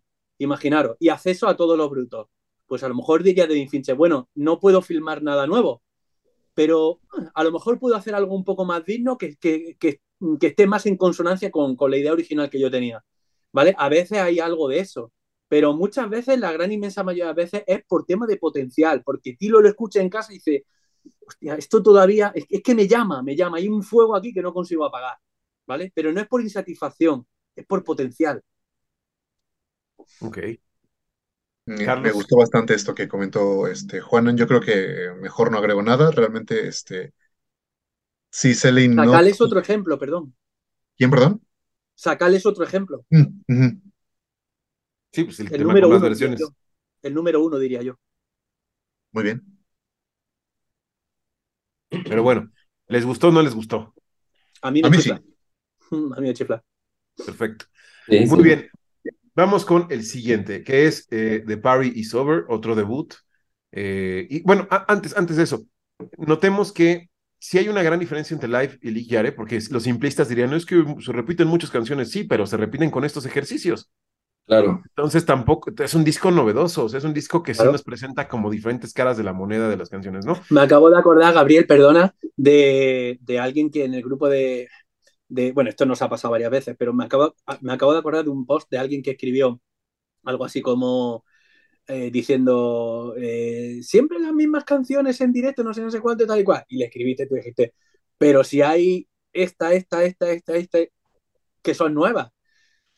Creo recordar que no contestó, obviamente, ¿no? Entonces, o sea, el que diga que aquí no hay novedad, el que diga que aquí no hay novedad es como, hostia, esto, esto es una joya precisamente claro. esta publicación es una joya, porque entre la creatividad que hay, las variaciones y los temas nuevos que tenemos por primera vez en vivo, pues esto es, es un pedazo de producto, ¿no? Claro, claro, totalmente. En fin, tenemos The Party Sober. El, aquí empieza, yo creo que la parte más intimista. Bueno, ya estaba desde CLI No Titan en el censo, ya empezaba esa parte intimista. Eh, y The Party Sober es el, el, el cúmulo del intimismo, porque es el tema más suave que te encontramos, es como el darkness y por eso a lo mejor no se extraña el, el darkness aquí de este, de este directo, ¿no? Eh, menciona esa parte, la trompeta ejecutada por Tilo, gracias, qué buen añadido a este directo. Eh, me encanta la, esta canción, esta versión, eh, que Tilo esté ahí, que lo hayan documentado en DVD, este, aunque la sí. versión del DVD, ah, no, déjala completa, coño, ta madre, director. Este, aparte, tantas horas bueno, que dura el DVD, ¿no? Para que no le para que me, me, me la, Y aparte con un sonido raro, no sé, no sé, pero bueno, está en el disco, que es lo que importa. Claro. Es eh, una versión muy bella que, que ella, que él, que Tilo, y, que, y aparte los, los, los, que la vimos, ¿no? Que estuvimos en el concierto y que vimos a Tilo sacar su trompeta, que tenía su, su, su pequeña partitura, partitura, encima de la, de la trompeta y nada más estaba así tocando, ¿no? Precioso, pero le salió precioso. Entonces, curioso, que curioso que necesite la partitura. Sí, sí, sí, sí, sí. O bueno, alguna indicación o algo, es curioso. está, está, está, está, chistoso eso. Eh, Jorge, por favor.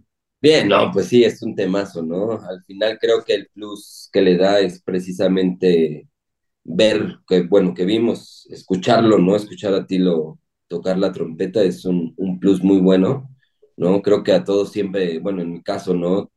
Eh, emociona mucho ver hacer algo diferente a Tilo en el escenario, ¿no? En este caso, el tema de la trompeta. Eh, es un tema bellísimo, ¿no? Me gusta mucho a mí. Exacto. Yo igual pienso lo mismo es una joya realmente en, en, este álbum, en todos los álbumes en vivo, en toda la carrera, ver a Tilo con, con la trompeta fue, fue un regalo eh, magnífico, ¿no? Y, obviamente para los que aparte gustamos de esta canción, que en lo particular me, me fascina y bueno, creo que no es la palabra correcta, es, es un tema que, que, la verdad me puede mucho, ¿no? Me, me, me llega porque en, en, en el asunto personal, pues atravesaba incluso yo un, rompimiento cuando, cuando escuché esta canción por primera vez y fue así como, wow, ¿no? O sea, por dos. ¿no? Por dos, por dos. Eh, y pues bueno, por eso le tengo mucho aprecio a, esta, a, este, a este tema. Y bueno, escucharla en vivo, repito, fue un regalo no solamente por, por incluirla en, en el setlist, sino por la, el, pues la, la, la, parte en la que Tilo se atrevió a hacer algo, algo distinto con, un excelente resultado, por cierto. Eh, ojalá, ojalá lo volviera a hacer, ojalá lo hiciera más con, con otros temas, porque creo que ver a Tilo en cada una de sus facetas como instrumentista es fascinante. ¿Por qué? Porque si bien no es un, un, en su ejecución no es tan fascinante, él como persona, como músico, sí lo es. Y ahí mm. es donde, donde creo que, que, que tiene mucha cabida lo que está haciendo. Eh, lo ha hecho con la guitarra, lo ha hecho entonces con la trompeta, lo podría hacer con un montón de, de, instrumentos. El teclado el piano. Exactamente. Con, con, un montón de instrumentos que él conoce, aunque sea brevemente, y de todos modos nos fascinaría, ¿no? Sabiendo, guardando, guardando la, la, proporción de que, de que no sea tan, tan bueno, un, virtuoso, ¿no? Ni necesita hacerlo. Exactamente. Entonces, ahí es, hacerlo. ese es el fuerte, precisamente. ¿Lo era Wagner? ¿Lo era Wagner? lo desconozco, la verdad. Si, si era Yo tampoco, yo tampoco, pero apostaría, apostaría un, no sé, un brazo o un testículo. O sea, es que, o sea, vamos a ver. Eh, Él tiene como cuatro. Wagner, era un titán de la composición, pero un, pero un titán absoluto. Pero no sé, es que no siempre, es que no siempre las cosas tienen que ser así. O sea, es que el valor de Tilo es, es otro. No necesita ser no ya, no ya el mejor guitarrista, que no, ni siquiera necesita ser. De hecho, es que tiene hasta más mérito. O sea, si, un tío compone así, si una persona compone así y ni siquiera es virtuoso en ninguno de los em, instrumentos que toca y encima no ha pasado ni por un conservatorio y no tiene esa formación académica, que tiene muchísimo más valor. Gracias. Claro. ¿Vale? Pues Mozart, por ejemplo, sí era un virtuoso. Bach era un virtuoso. Bueno, y luego componen y bueno, está ahí. Pero es que no todos, los, no todos los grandes compositores de la historia de la música han sido virtuosos en cuanto a un instrumento. Pues no. No es necesario. Es un requisito imprescindible. Pero bueno, a, modo de... Sí, Carlos. Con esto que comenta Juana, precisamente es, es, este mérito, ¿no? Que tiene eh, esta, esta canción siendo tocada con, un solo de tilo de trompeta. O sea, ¿quién lo hubiera apostado antes de entrar a ese mm. concierto, no? Nadie, absolutamente nadie. Y, Mira, y además, tremendo regalo mérito, Otro mérito que tiene, que bueno, a mí me chifla, esta, me chifla esta versión, me chifla que esté aquí. Otro mérito que tiene, que puede parecer una tontería, pero no, porque cada uno es como es, y pensemos en, lo que dijimos antes, lo diferente que son Tilo y Anne al respecto con el tema de la presión, el rendimiento, etcétera, etcétera. Tilo canta y toca la trompeta, pero es que hay veces donde la pausa, ¿no? Digamos, entre lo uno y lo otro es muy breve y tú no se lo notas en el desempeño, es que no se lo nota. Y suena muy bien lo uno y lo otro, canta y canta fenomenal. Y la trompeta suena fenomenal. Y a mí no me vale que me diga alguien, ya, pero es que nada comparado con el trompetista número uno, que no es que no es esa la intención, que no es esa. Claro. Eh, ahora, como dato de trivia, ¿cuántos instrumentos ha tocado Tilo en directo? Eh, sí, la trompeta, obviamente, la guitarra, el Y el teclado teclado. y el piano. Bueno, ¿Dónde tocó el piano? ¿no? ¿Dónde tocó el piano? A ver, ¿quién me dice? A ver, En si En muy. Alemania, en Alemania. ¿Pero qué con canción? Refugium. Refugium. Con Refugium, gracias. Y no la trajo a Ah. México. No la trajo a Sí, México. no. Traía un pianote ahí. Que le Era su en piano, creo. No, no, no, no, no, no. no. Es No. que si, ves parecían. el video, el video tiene como, es muy similar. Muy similar. Pero Era un piano de, era un piano sin cola, ¿no? De tres cuartos. Sí, sin cola. Vertical. no me acuerdo. Ah, hablando así de cola, hablando de cola, desde aquí podemos lanzar el siguiente mensaje. Tilo, estamos encantados de que te saques la trompeta en, en un concierto. De verdad, de verdad. O sea, ¿Y, y dónde más lo ha hecho? Con trompeta. si te la tocas así, Pasade, ¿no? Y en Sensu con Call Me With The Voice of Love. Este, Sí. síguelo haciendo, tío. No, con Aus, con Aus, ¿no? En. No, no, no, no, no, no. Fue en, No. en Call Me With The Voice of Love. No, pero ¿en en vivo tú hablas o en...? Sí. No, en en vivo fue con Aus, claro. Por supuesto. Totalmente. Ah. Fue con Aus. Que Ah, de hecho cerró sí. con Aus. Cerró con Aus los conciertos de, de 2009. Ya me hiciste dudar, güey. No, por ahí tengo el video, te lo voy a mandar. Yo lo grabé. Sí, tengo sí, uno muy bueno. Bueno, si lo grabaste, entonces es cierto. Entonces se me cruzaron Sí. los cables, pero, pero bueno, que lo haga, que lo siga haciendo, no importa. Esto Sí. es Mm. excelente. Eh, el siguiente tema que tenemos es Ishver Lasse Hoytanger, es primera vez que se recoge en directo y única, porque en el live en Mexico City se les jodió el, no sé qué, no me acuerdo qué instrumento en esa grabación de Blackberry, y la tuvieron Sí, que la quitar. quitaron. Lo tuvieron que quitar.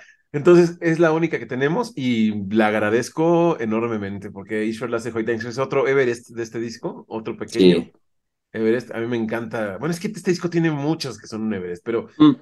Es eh, el último tema de Lodia que está aquí, como The Paris Over fue el último de Lich Gestalt. Y ese, ese solo, es que todo, todo lo que es Ishverlas para mí es uf, Sí. el bajo de Jens, o sea, maravilloso, maravilloso que esté aquí, este, Jorge. Me encanta esta versión. De hecho, me, me acuerdo que la escuchaba muchísimo antes. Es más, ¿sabes qué recuerdo? Ustedes organizaron un karaoke ahí en el Escarabajo Blanco y esa canción yo la escogí de este, de este disco. En Hace mucho. Me gustaba mucho. Me gusta mucho. 2008, 2008, Sí, sí, ya tiene un montón ahí por tu casa, ¿no? Creo unas cuadras. 11 de octubre de 2008.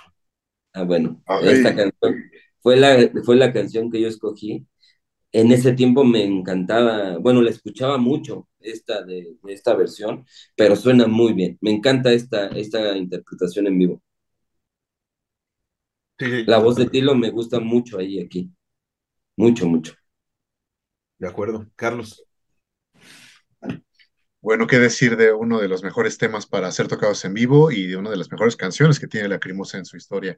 Eh, excelente elección para que estuviera aquí, todavía muy representativa de, de, de, de, pues esta época de oro. Y sí, realmente la, la, la interpretación de todos fue magistral, ¿no? Cada quien poniendo su granito de arena para que sonara como, como, como tiene que sonar. Y pues sí, otro momento cumbre, la verdad. Este, qué bueno que, que está plasmado en, en, en este álbum. Y pues ya con todo lo que hemos desmenuzado de cada uno de los temas, pues qué concierto, ¿no? O sea, qué concierto se pudo haber vivido en, en por aquellas fechas, con todo lo que ¿Qué estamos gira? Ujú. Sí. Qué maravilla. De acuerdo. Juanan. Pues una, una gozada, ¿no? O sea, eh, la versión que, que merece un tema eh, como este, que es uno de los mejores temas de, de Elodia, de los mejores temas de Lacrimosa y de los mejores temas, por tanto, de la historia de la música. Así que, o sea, eh, una orgía, ¿no? O sea, esto, esto es porno duro. Mm. Es una maravilla escuchar esta versión. Y, y bueno, en fin, que, o sea, eh, eh, al final yo es que no sé, pero mm, noto que no hay tanta distancia con live al final a, a nivel de calidad. No digo que no haya cosas, no digo, o sea, yo sigo, sigo, sigo prefiriendo live, pero esto tiene una calidad excepcional. Es que aquí no hay cosas que chirríen, ¿no? O sea, vale, Sí, no sí. tenemos. Sí, hay ciertas cosas, pero no, aquí no hay, no hay nada así que, que nos desentone, ¿no? Aquí hay una calidad excelente. Totalmente. Eh, en fin, vamos con el siguiente tema, que es Stolzes Herz, otro clásico del directo. eh, interpretado bien, eh, me quedo con el live, ¿no? No obstante, eh, ha tenido evoluciones estos veces que, que aplaudo, pero aquí no noto tanta diferencia, es como, está bien, digo, salvando las distancias con el tema batería, con el tema voz, pero no sé, no noté nada que me dijera, ah, es mejor o es peor, es como, está bien, no sé ustedes. Sí, de acuerdo, no, yo creo que no hay mucho que darle vueltas ahí, está bien, suena muy bien, ¿no? La calidad es muy buena. Y, pues no sé, un gran clásico, ¿no? De, de, los en vivo. Así es, este, Carlos. Sí, no, no hay mucho que decir. No recuerdo si ya para entonces empezaban a, a, mover un poquito el riff este de la de este pasaje atmosférico, ¿no? Porque creo que aquí es Dirk Wolf el que al que tenemos en, en la guitarra Creo ya empezó a sonar este, un poquito diferente ese riff, haciendo estos acentos de ton, ton, ton, ton, ton, ton, ton. Sí, sí tienes razón. Tienes toda la razón. digamos que obviamente el, el, el riff eh, de la versión original es muy parco, ¿no? Muy, muy, muy neutro, muy este, simple. Y aquí le aderezaron un poquito, lo cual encuentro bastante bien. Digo, no es que sea un cambio radical en la canción, pero pues sí, para hacerlo un poquito más lúdico, eh, cambiaron este, este, este riffcillo. Pero en lo general, pues, Stolz's es una canción que, que no recibe muchos cambios y pues mm. eh, es perfecta y pues respeta mucho eso. Sí, Juan. No, pues nada, nada más que añadir respecto a lo que habéis dicho, estoy de acuerdo, así que vamos para adelante. Perfecto. El siguiente tema es otro debut, eh, otro gran esperado debut que es del Morgan Danach, el single que da pie a Fasade, que es la única representación de que hay de Fasade en este directo y en la gira también, no hubo un tema ahí escondido. Eh, es de los discos que menos representación en directo tiene, por desgracia. Mm. Eh, eso es una pena, pero está Der Morgan Danach, gran versión, ¿no? Es la primera vez que la escuchamos en vivo en un documento, entonces está perfecta. Eh, me gusta el lugar en donde está inclusive, que ya como tendencia, vámonos ya al final.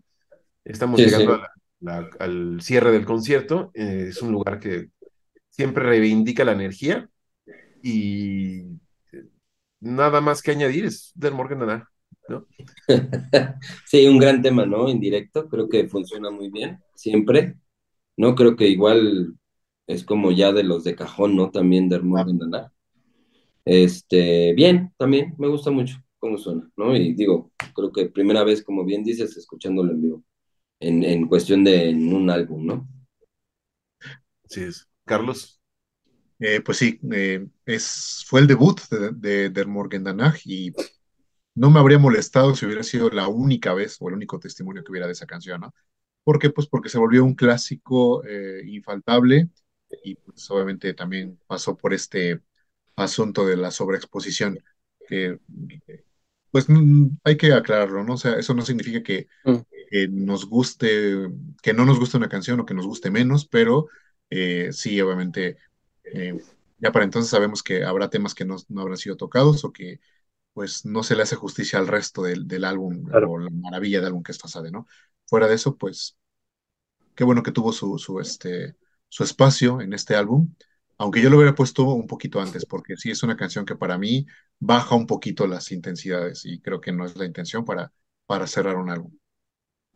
Pero vaya como preparando el, terreno, ¿no? Para un cierre así un poquito más convencional y más potente, ¿no? O sea, no tiene la energía de lo que viene ahora, ¿no? Pero, pero va como preparando un poquito. Yo creo que está bien, o sea, y está bastante bien, de hecho. Y, bueno, pues queda, eh, queda el tema registrado en, directo y, y, sí, entiendo, entiendo lo que, lo que dice Carlos, que muchas veces no se trata de que te deje de gustar, ¿no? No es eso, no tiene nada que ver con eso. O que no valores y aprecies ese tema, ¿no? Lo que pasa es que al final, o sea, gracias a que este tema está aquí, gracias a, a esa pesadilla llamada Copycat, pues hay muchas canciones, ¿no? Antes mencionaba a Gabriel, el único tema de Fasade y tal. Bueno, pues yo preferiría un poquito más de Fasade y menos Copycat, ¿no? Que Copycat está, en la sopa, ¿no? Está en la sopa. Copycat es la única canción que ha escuchado de Lacrimosa el que no ha escuchado Lacrimosa, ¿vale? Entonces, ¿cuánta gente hay? La primera canción que yo escuché de Lacrimosa fue Copycat. Hay un montón de gente, ¿no?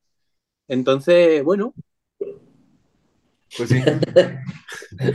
ok, después aquí hago un paréntesis en el setlist porque en la versión tradicional viene obviamente Copycat, pero en la versión especial y que forma parte de estas grabaciones es Sisu mich eh, que fue interpretada en la parte de 2006.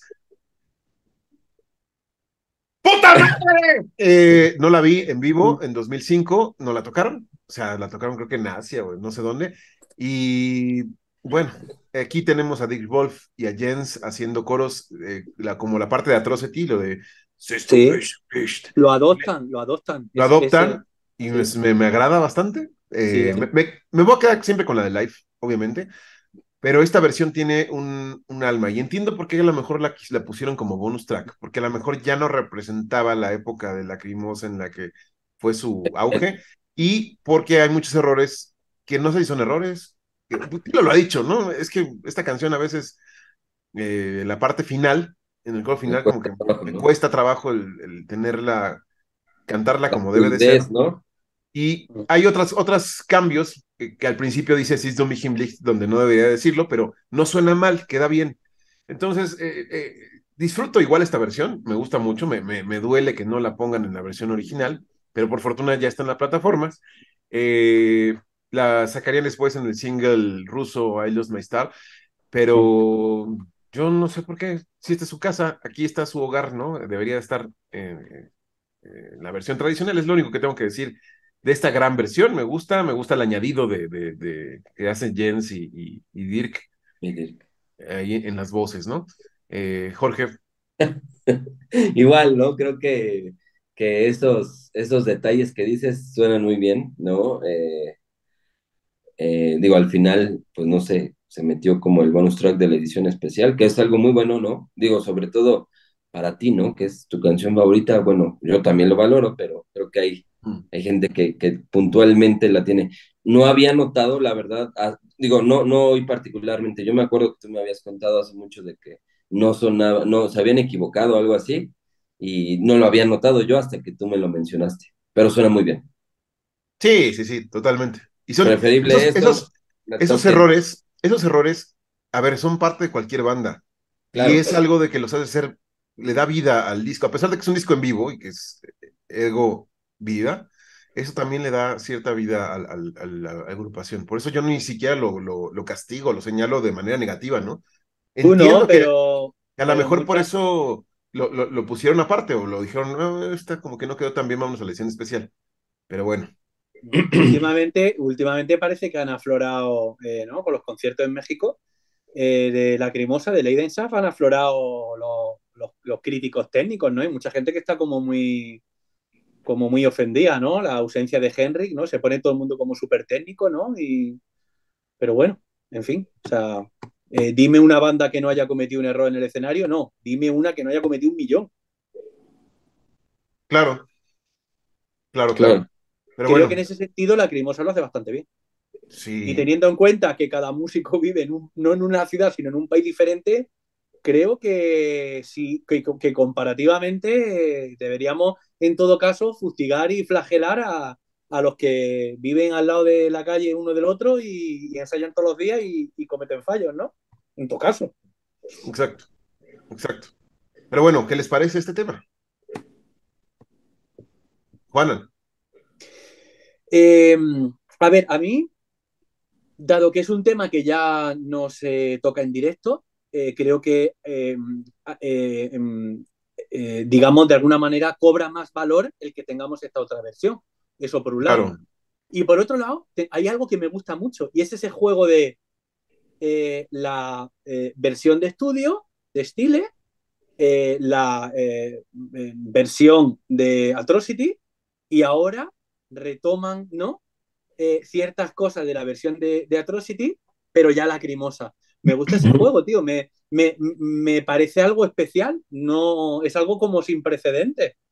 Entonces, bueno, yo creo que su, su, o sea, más allá de que me suena muy bien, porque me suena muy bien, y más allá de que yo también pienso que esto debería estar no en, en bueno, yo es que tampoco entiendo una edición especial de algo como esto, la verdad a veces Tilo hace cosas muy extrañas, ¿no? O sea, un Lichare regular y un Lichare eh, eh, especial y, edición numerada. Y tiene estos dos temas y uno de ellos, el último, de Last Millennium, eh, versión de estudio. No sé, no lo entiendo muy bien, la verdad. Pero bueno, pero está, está muy bien, está muy bien, la verdad. Carlos. Pues a mí, a mí me encanta y también soy eh, creyente de que, bueno, más bien, no entiendo simplemente la, idea de, dejar fuera a, un tema como este, porque es, es muy importante y pues no, no, me, no me vale, digamos, la, la razón que mencionaste hace ratito de que ya no pertenecía, no pertenecía como a la época, ¿no? Eso no, no debería ser razón, creo que no la es, eh, para, para ponerlo fuera. Yo estoy hablando de supuestos en la casa de Tilo, ¿eh? ni siquiera yo pienso eso. Sí, sí, sí, claro. Eh, pero bueno, eh, no, simplemente no lo entiendo y, comparto obviamente el comentario de que uno, este, bueno, cualquier artista se puede equivocar, en vivo es como un, mm. asunto muy, muy particular y, como dice Juan, se, se, equivoca quien no hace nada, ¿no? No, no se equivoca quien no hace nada.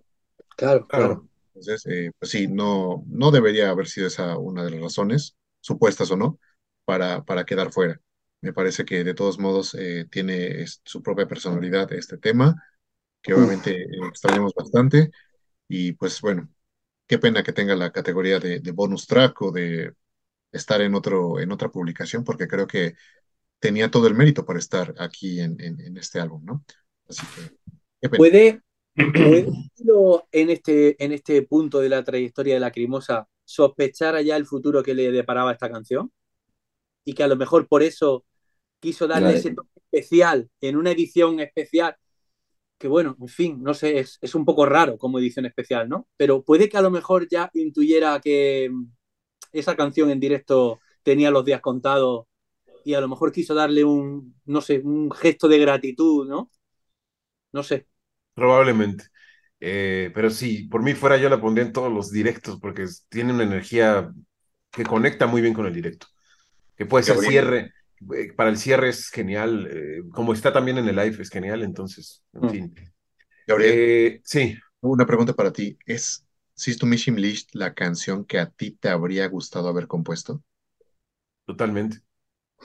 Yo tengo una pregunta para Gabriel. ¿Mm? Gabriel, imagínate que te tiene que sodomizar un regimiento, ¿vale? ¿Diría que ese proceso te resultaría más fácil si escuchar esta canción de fondo? La gente quiere saber eso. Esa respuesta se las daré en el siguiente episodio. Que sí. O sea, si me tienes que poner una canción, por lo menos ponme algo bueno, ¿no? Ahí está mi nivel de, de, amor por este, este tema, ¿no? Todo esto eh, yo lo digo para desdramatizar, ¿vale? Porque esto es que le hace mucho daño a Gabriel. Sí, sí, totalmente. Pero bueno, ya. Oye, ¿nos, puedes contestar en el grupo Lacrillernos, por favor? Lacrillernos. Lacrillernos, sí, sí, sí, exacto. Eh, vamos con el siguiente tema, que es eh, el favorito de Juanan, Copycat. Como diría Yo... Copycat, ¿no? que lo disfruté en México, ¿eh? Que lo disfruté en México. Pero no en estas publicaciones. Como, como nadie. Ya no, la, ya no. En España no, en España yo no lo disfruté. Pero bueno. bueno, está aquí para eh, casi cerrar el disco. Está en una posición como en el live, una antes del cierre. Eh, que si, bueno, si van a tocar Copycat, me gusta que no sea la última, sino que quede así como este y como en el live, ¿no? Que sea como la penúltima. Eso para mí está bien, si es que la vas a tocar de cualquier forma, ¿no? Que se entienda eso, no, no, no, mm. otra cosa. Entonces, bueno, en esta versión no, no más que... Si hay un cambio, hay un arreglo de precisamente de Mane, creo, en, en, la batería, que de hecho no, no sé en dónde lo vi, creo que fue en una entrevista ah. que menciona Tilo, ¿no? También en Estados Unidos, perdón, en la parte de donde se queda la parte eh, atmosférica, hace un... Mm, cierto. con unos este, redobles ahí con eco. No, aquí es otra cosa, pero sí sé de qué me estás hablando. Sí hay un cambio. Obviamente va a haber un cambio. De hecho, de hecho se nota incluso en el DVD eh, la reacción de Tilo cuando hasta este cambio en, en, esa canción, que bueno, digo, suena bien y lo que quieran, pero igual es como lo que yo destacaría del tema, ¿no? Hay una anécdota precisamente de Mane donde, le dice, donde dice que terminando el tema de Copycat, que lo tocó diferente, Tilo corrió y lo abrazó después del, directo y le dijo, gracias por este cambio, ¿no? Claro. Mm. Eh, pero bueno, este, Carlos. Eh, sí, bueno, em, creo que ya para entonces, sabiendo eh, los años, digamos, tomando en cuenta los años que ya tenía la cremosa tocando en México, pues este tema adquiría mayor importancia, ¿no? hablando de, del en vivo, del directo. Así que ya para qué mm, quejarnos, más bien ahora sí que nada más es este, agarrarse así y decir, pues órale, tilo, haz lo que quieras, ¿no? Ya, ya somos tuyos para, para esta altura. Entonces, eh, pues, otro infaltable, otro infaltable porque supo, el, el, repite, el impacto que tuvo para algún sector en, el mundo del público, este, pues lo que Copycat podía hacer, ¿no? En ese sentido, pues, no lo veo nada negativo porque si si bien sabemos, eh, Jorge, Gabriel, Jonathan y un servidor, qué es Copycat en vivo, después de este fin de año este, o de esta gira Leidenschaft aquí en México, me, llena de orgullo saber que Juanan también ya sabe qué es Copycat en vivo. Pues obviamente. en México. Entonces tiene, tiene cabida exactamente en Circo Volador, aparte.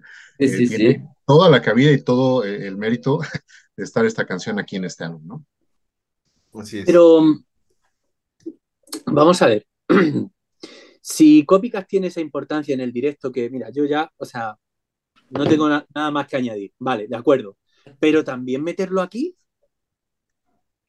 no sé. O sea, no, no, no. O sea, ¿no utilizas mejor ese espacio para añadir otro tema que tengas por ahí? No lo sé, no lo sé. Es que si para, ti, lo es importante porque, es una fiesta, vale, de acuerdo.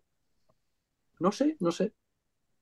Sí, debe ser es que se, celebraba el 15 aniversario de la Crimosa. Entonces, si para ti lo es importante en la historia de la Crimosa y aparte es importante en el directo, pues no hay mucho que hacer. Ya, pero la tenemos en, live, eh, no sé. Es, es, una canción omnipresente en directo. Puede que sea la canción ¿Puede que sea la canción que más se ha tocado en directo? No. no, porque en la, gira, en la gira de Testimonium no la tocó. En la gira de eh, no en todas las fechas. Este, mm. Pero Chacal es la canción que más se ha tocado en directo, definitivamente. Sí, bueno, sí, porque en Testimonium tocaron todo el álbum, ¿no? Así es. Sí. Sí, Copycat desapareció del panorama. Pero bueno, que, pero que si Copycat no es la canción más tocada. No, es pues Chacal. casi, casi. Sí, no, no, vale, pero, pero que casi, casi, porque Copycat es que. No sé. Así es. Yo creo que aquí no hacía falta, pero bueno, en fin. Muy bien. Vamos ahora sí. Ojo, ah. ojo, tampoco estoy hablando de un no hacer falta tipo inferno. No, lo de inferno, yo es que, o sea, es que eso no lo voy a entender en la vida. No, no, no tanto eso, pero que yo creo que aquí no sé, las circunstancias se prestaban para, para añadir otra cosa, ¿no? Pero bueno. Pregunta pendiente para la próxima entrevista contigo. Copycat. Mm. Eh, y por último, el tema con el que cierra este gran directo, que en la gira, ni, la, ni en la del 2005, ni en la de 2006, cerró con Lich Gestalt. Eh, solo para este directo la, las acomodó así en su edición, eh, lo cual digo, but why, but why, Tilo, porque funciona muy bien como cierre. Es, es, es, apoteósico, es otro Everest de este gran directo. Ver Lichtenstein, que ya la vimos en su versión en estudio, y ahora verla en esta maravillosa edición en directo, se me hace fascinante. Eh, me encanta que sea el cierre. En el DVD me hace hasta derramar un poquito de lágrimas de cocodrilo por la reacción, por el mashup que hizo de todos los, de todos los eh, conciertos, pero eso ya lo hablaremos en el DVD. Eh, no obstante, aquí auditivamente ah, es un debut. Es, había dicho yo erróneamente que The Paris Over cerraba Lich Gestalt. No, obviamente es Lich Gestalt. Eh, se me olvidó, se me pasó de largo, pero no es un enorme cierre. Apoteósico es otro Everest, es una gran canción, eh, ya lo hemos dicho. Eh, y, yo hubiera preferido que en las dos giras o en la gira de Lich Gestalt, este fuera el tema de cierre, porque tiene, porque fue un éxito inmediato. O sea, no te la tenías que pensar, Tilo, como que esto iba a ser, este, bueno, la pongo ahí en medio, este, para ver si la gente le gusta. Si lo hubieras hecho como lo planeaste aquí, que esto también es parte, es parte del ejercicio, ¿no? El what if, el que hubiera sido, funciona muy bien, Tilo. Aquí te das cuenta que funciona muy bien. A lo mejor en ese entonces no tenías esa previsión, pero es una pasada. Y qué buen cierre. Eh, Jorge. Sí, de acuerdo, ¿no? Digo, al final también este álbum trae un contexto de Lichtenstein, ¿no? Del álbum Lichtenstein, ¿no? Tanto que lo vemos en la portada, ¿no? Eh, la gira que se grabó de Lichtenstein y es obvio por qué se escogió ese tema como el cierre, ¿no? Y por supuesto, ¿no? Suena muy bien en vivo, ¿no? Es una canción, pues es, es un hit de, de ese álbum. Es más, ¿sabes qué recuerdo? La persona, no me acuerdo, solo recuerdo que era una chica que ganó el karaoke con esa canción, ¿no? ¿Recuerdas? Giselle. Ah, bueno, ella. Pero es muy buena, ¿no? Es, es muy buen cierre, ¿no? Lo que puntualizaste tú, creo que estoy totalmente de acuerdo. Ok, eh, Carlos. Silenciado. Perdón, de repente me ocupé tantito, ya casi de hecho me tengo que retirar. Sí. Pero, este, concuerdo obviamente con, con, con lo que comentan, ¿no? Luis Gestal es una de las grandes joyas, no solamente en, en álbum, sino en vivo es una canción que no debe faltar y, y creo que aquí se le puso un lugar más que justo por, por la época que era, ¿no? En ese tiempo. Así que, eh, pues, dos, dos pulgares arriba para, para la ubicación de Lich Gestalt y obviamente una canción perfectamente interpretada por, por todos los músicos en ese momento. Así es. Muy, pues yo muy rápido. Eh, interpretación eh, muy notable y luego a mí personalmente eh, pues me gusta ese juego de si el álbum del momento es Lich Gestalt, pues me encanta que, que hayan cogido una canción para abrir esta publicación de, de ese álbum, ¿no? Para, para abrir y, y, ni más ni menos que Liz Gestal para, para, para cerrar, ¿no? Me parece una decisión muy, muy acertada, ¿no? Que hubiera sido maravilloso, repito, en la gira que así fuera, como la editaron en este, en este álbum, pero bueno, no importa. El chiste es que está. Está. Eh, en fin, este fue. No vamos a hablar de Last Millennium, no se preocupen, eso lo hablaremos en, el, en su publicación oficial, porque aquí no me, no, no me da la gana que hablemos de Last Millennium. Es muy raro, ¿no? Es muy raro que esté ahí. En el es que además Gestal escuchamos, eh, después de Gestal, escuchamos ya el fundido en negro, o sea, el fundido, el, el fundido del audio, ¿no? El desvanecimiento del audio, ¿no? Se acaba ya el concierto y de repente es como que eh, aparece de las Millennium, es como, no sé, no, no, no, tiene sentido. No, no, no, cero sentido, cero sentido. Este, en fin, eh, pues tenemos pendiente hablar sobre la parte visual de este proyecto, que es el DVD, que es diferente, que no es este documento realmente llevado al video, sino algunas canciones con otro tema, ¿no? Que es lo que conforma la, la Crimosa Movie. Pero ya lo hablaremos en su momento. Eh, ¿Alguna conclusión sobre eh, este álbum, Jorge? Pues no, digo, al final creo que es un, un muy buen álbum en vivo. Yo creo que aquí Tilo quiso retomar esa idea que tenía del live, ¿no? De documentar, eh, tener la parte auditiva y el tema visual, ¿no? Me imagino que aquí ya fue estructurado un tanto más por el aniversario de la Crimosa, ¿no? Y, y, toda esta presentación que hubo en una sala de cine y, bueno, digo, pues es lógico, este es el soundtrack de esa película, ¿no? Eh, digo, en conclusión, pues, como cualquier otro, creo que es un muy buen álbum, ¿no? También, pues, no sé, yo, tú, ¿no? Varios de aquí fuimos parte de, de, de esa historia, ¿no? De, ese, de, ese, de esas grabaciones. Y pues evidentemente le da un plus adicional a ello, ¿no? Totalmente. Carlos, por favor. Claro, comparto todas la, las palabras que acaba de decir Jorge. Creo que es una muy buena publicación y eh, pues un digno retador al, al, álbum anterior, ¿no? Aunque creo que el, anterior se lo lleva obviamente con creces. Eh, este, este álbum también atestiguaba una, una una época importante en, la carrera de la banda y pues fue, fue agradable ser parte de esa historia, como dijo este Jorge. Eh, simplemente eso. Y aprovecho también para, para despedirme porque ahorita sí ya el tiempo me comió. Así que este, nos vemos la próxima, chicos. Un gusto. Chao. Saludos a todo el mundo en el chat, Carlos, el canal. Este, cuando quieras, Jorge, ya sabes que esta es tu casa. muchas Ojalá gracias. pasado bien. Saludos, John. Cuídense mucho y nos vemos la próxima. Muy bien. No te desconectes. No. Vamos a apagar tu cámara. Este, Sí. Bueno, no la apagues, nada más cúbrela. Este, Juanan, tu conclusión. Eh, simplemente que la gente le dé una oportunidad a, a esta publicación, porque eh, yo creo que como ocurre con los singles y demás, pues son publicaciones que la gente no, pues eso, no eh, los deja de lado. Y, y yo soy el primero que, que- que me he quedado sorprendido estos días eh, por, por- por aquello de la calidad, ¿no? Lo, lo he disfrutado muchísimo, todas las escuchas lo he disfrutado muchísimo. No es que antes no me gustara, claro que me gustaba, pero yo no, no he encontrado tanta, tanta, tanta distancia respecto a, a live. Eh, eh, mm, meses atrás, o sea, bueno, ya, ya lo hemos hablado porque hemos analizado ese otro directo, ¿no? Que sí, que es, que es nuestro favorito, que, que está clarísimo, pero que, pero que en rigor lo que hay aquí es mucha calidad, mucha calidad. Y creo que merece la pena reivindicarlo un poco. Totalmente, totalmente. Fue una experiencia, un ejercicio de reivindicación el volver a este álbum, que yo la verdad es que, si les soy sincero, es de los últimos que tenía en la lista de escucha, ¿no? Mm.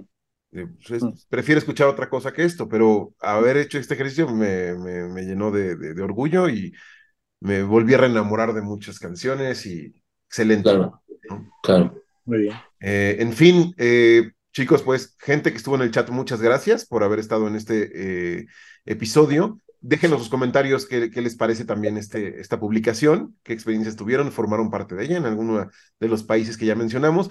Y pues no olviden suscribirse al canal nuevamente, déjenos su like, comenten, compartan con algún amigo lacriñoño que necesite ser adoctrinado todavía, eh, porque compartir es de gente decente, ya lo sabe. Y píquele a la campanita para que no se pierda todos los estrenos de este canal cada semana.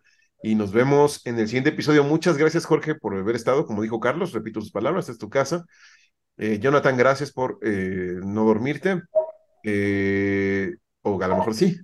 No, Carlos, pues ya se fue. Gracias, Juanan. Y nos vemos en un próximo episodio. Soy Gabriel Ibendel. Chao.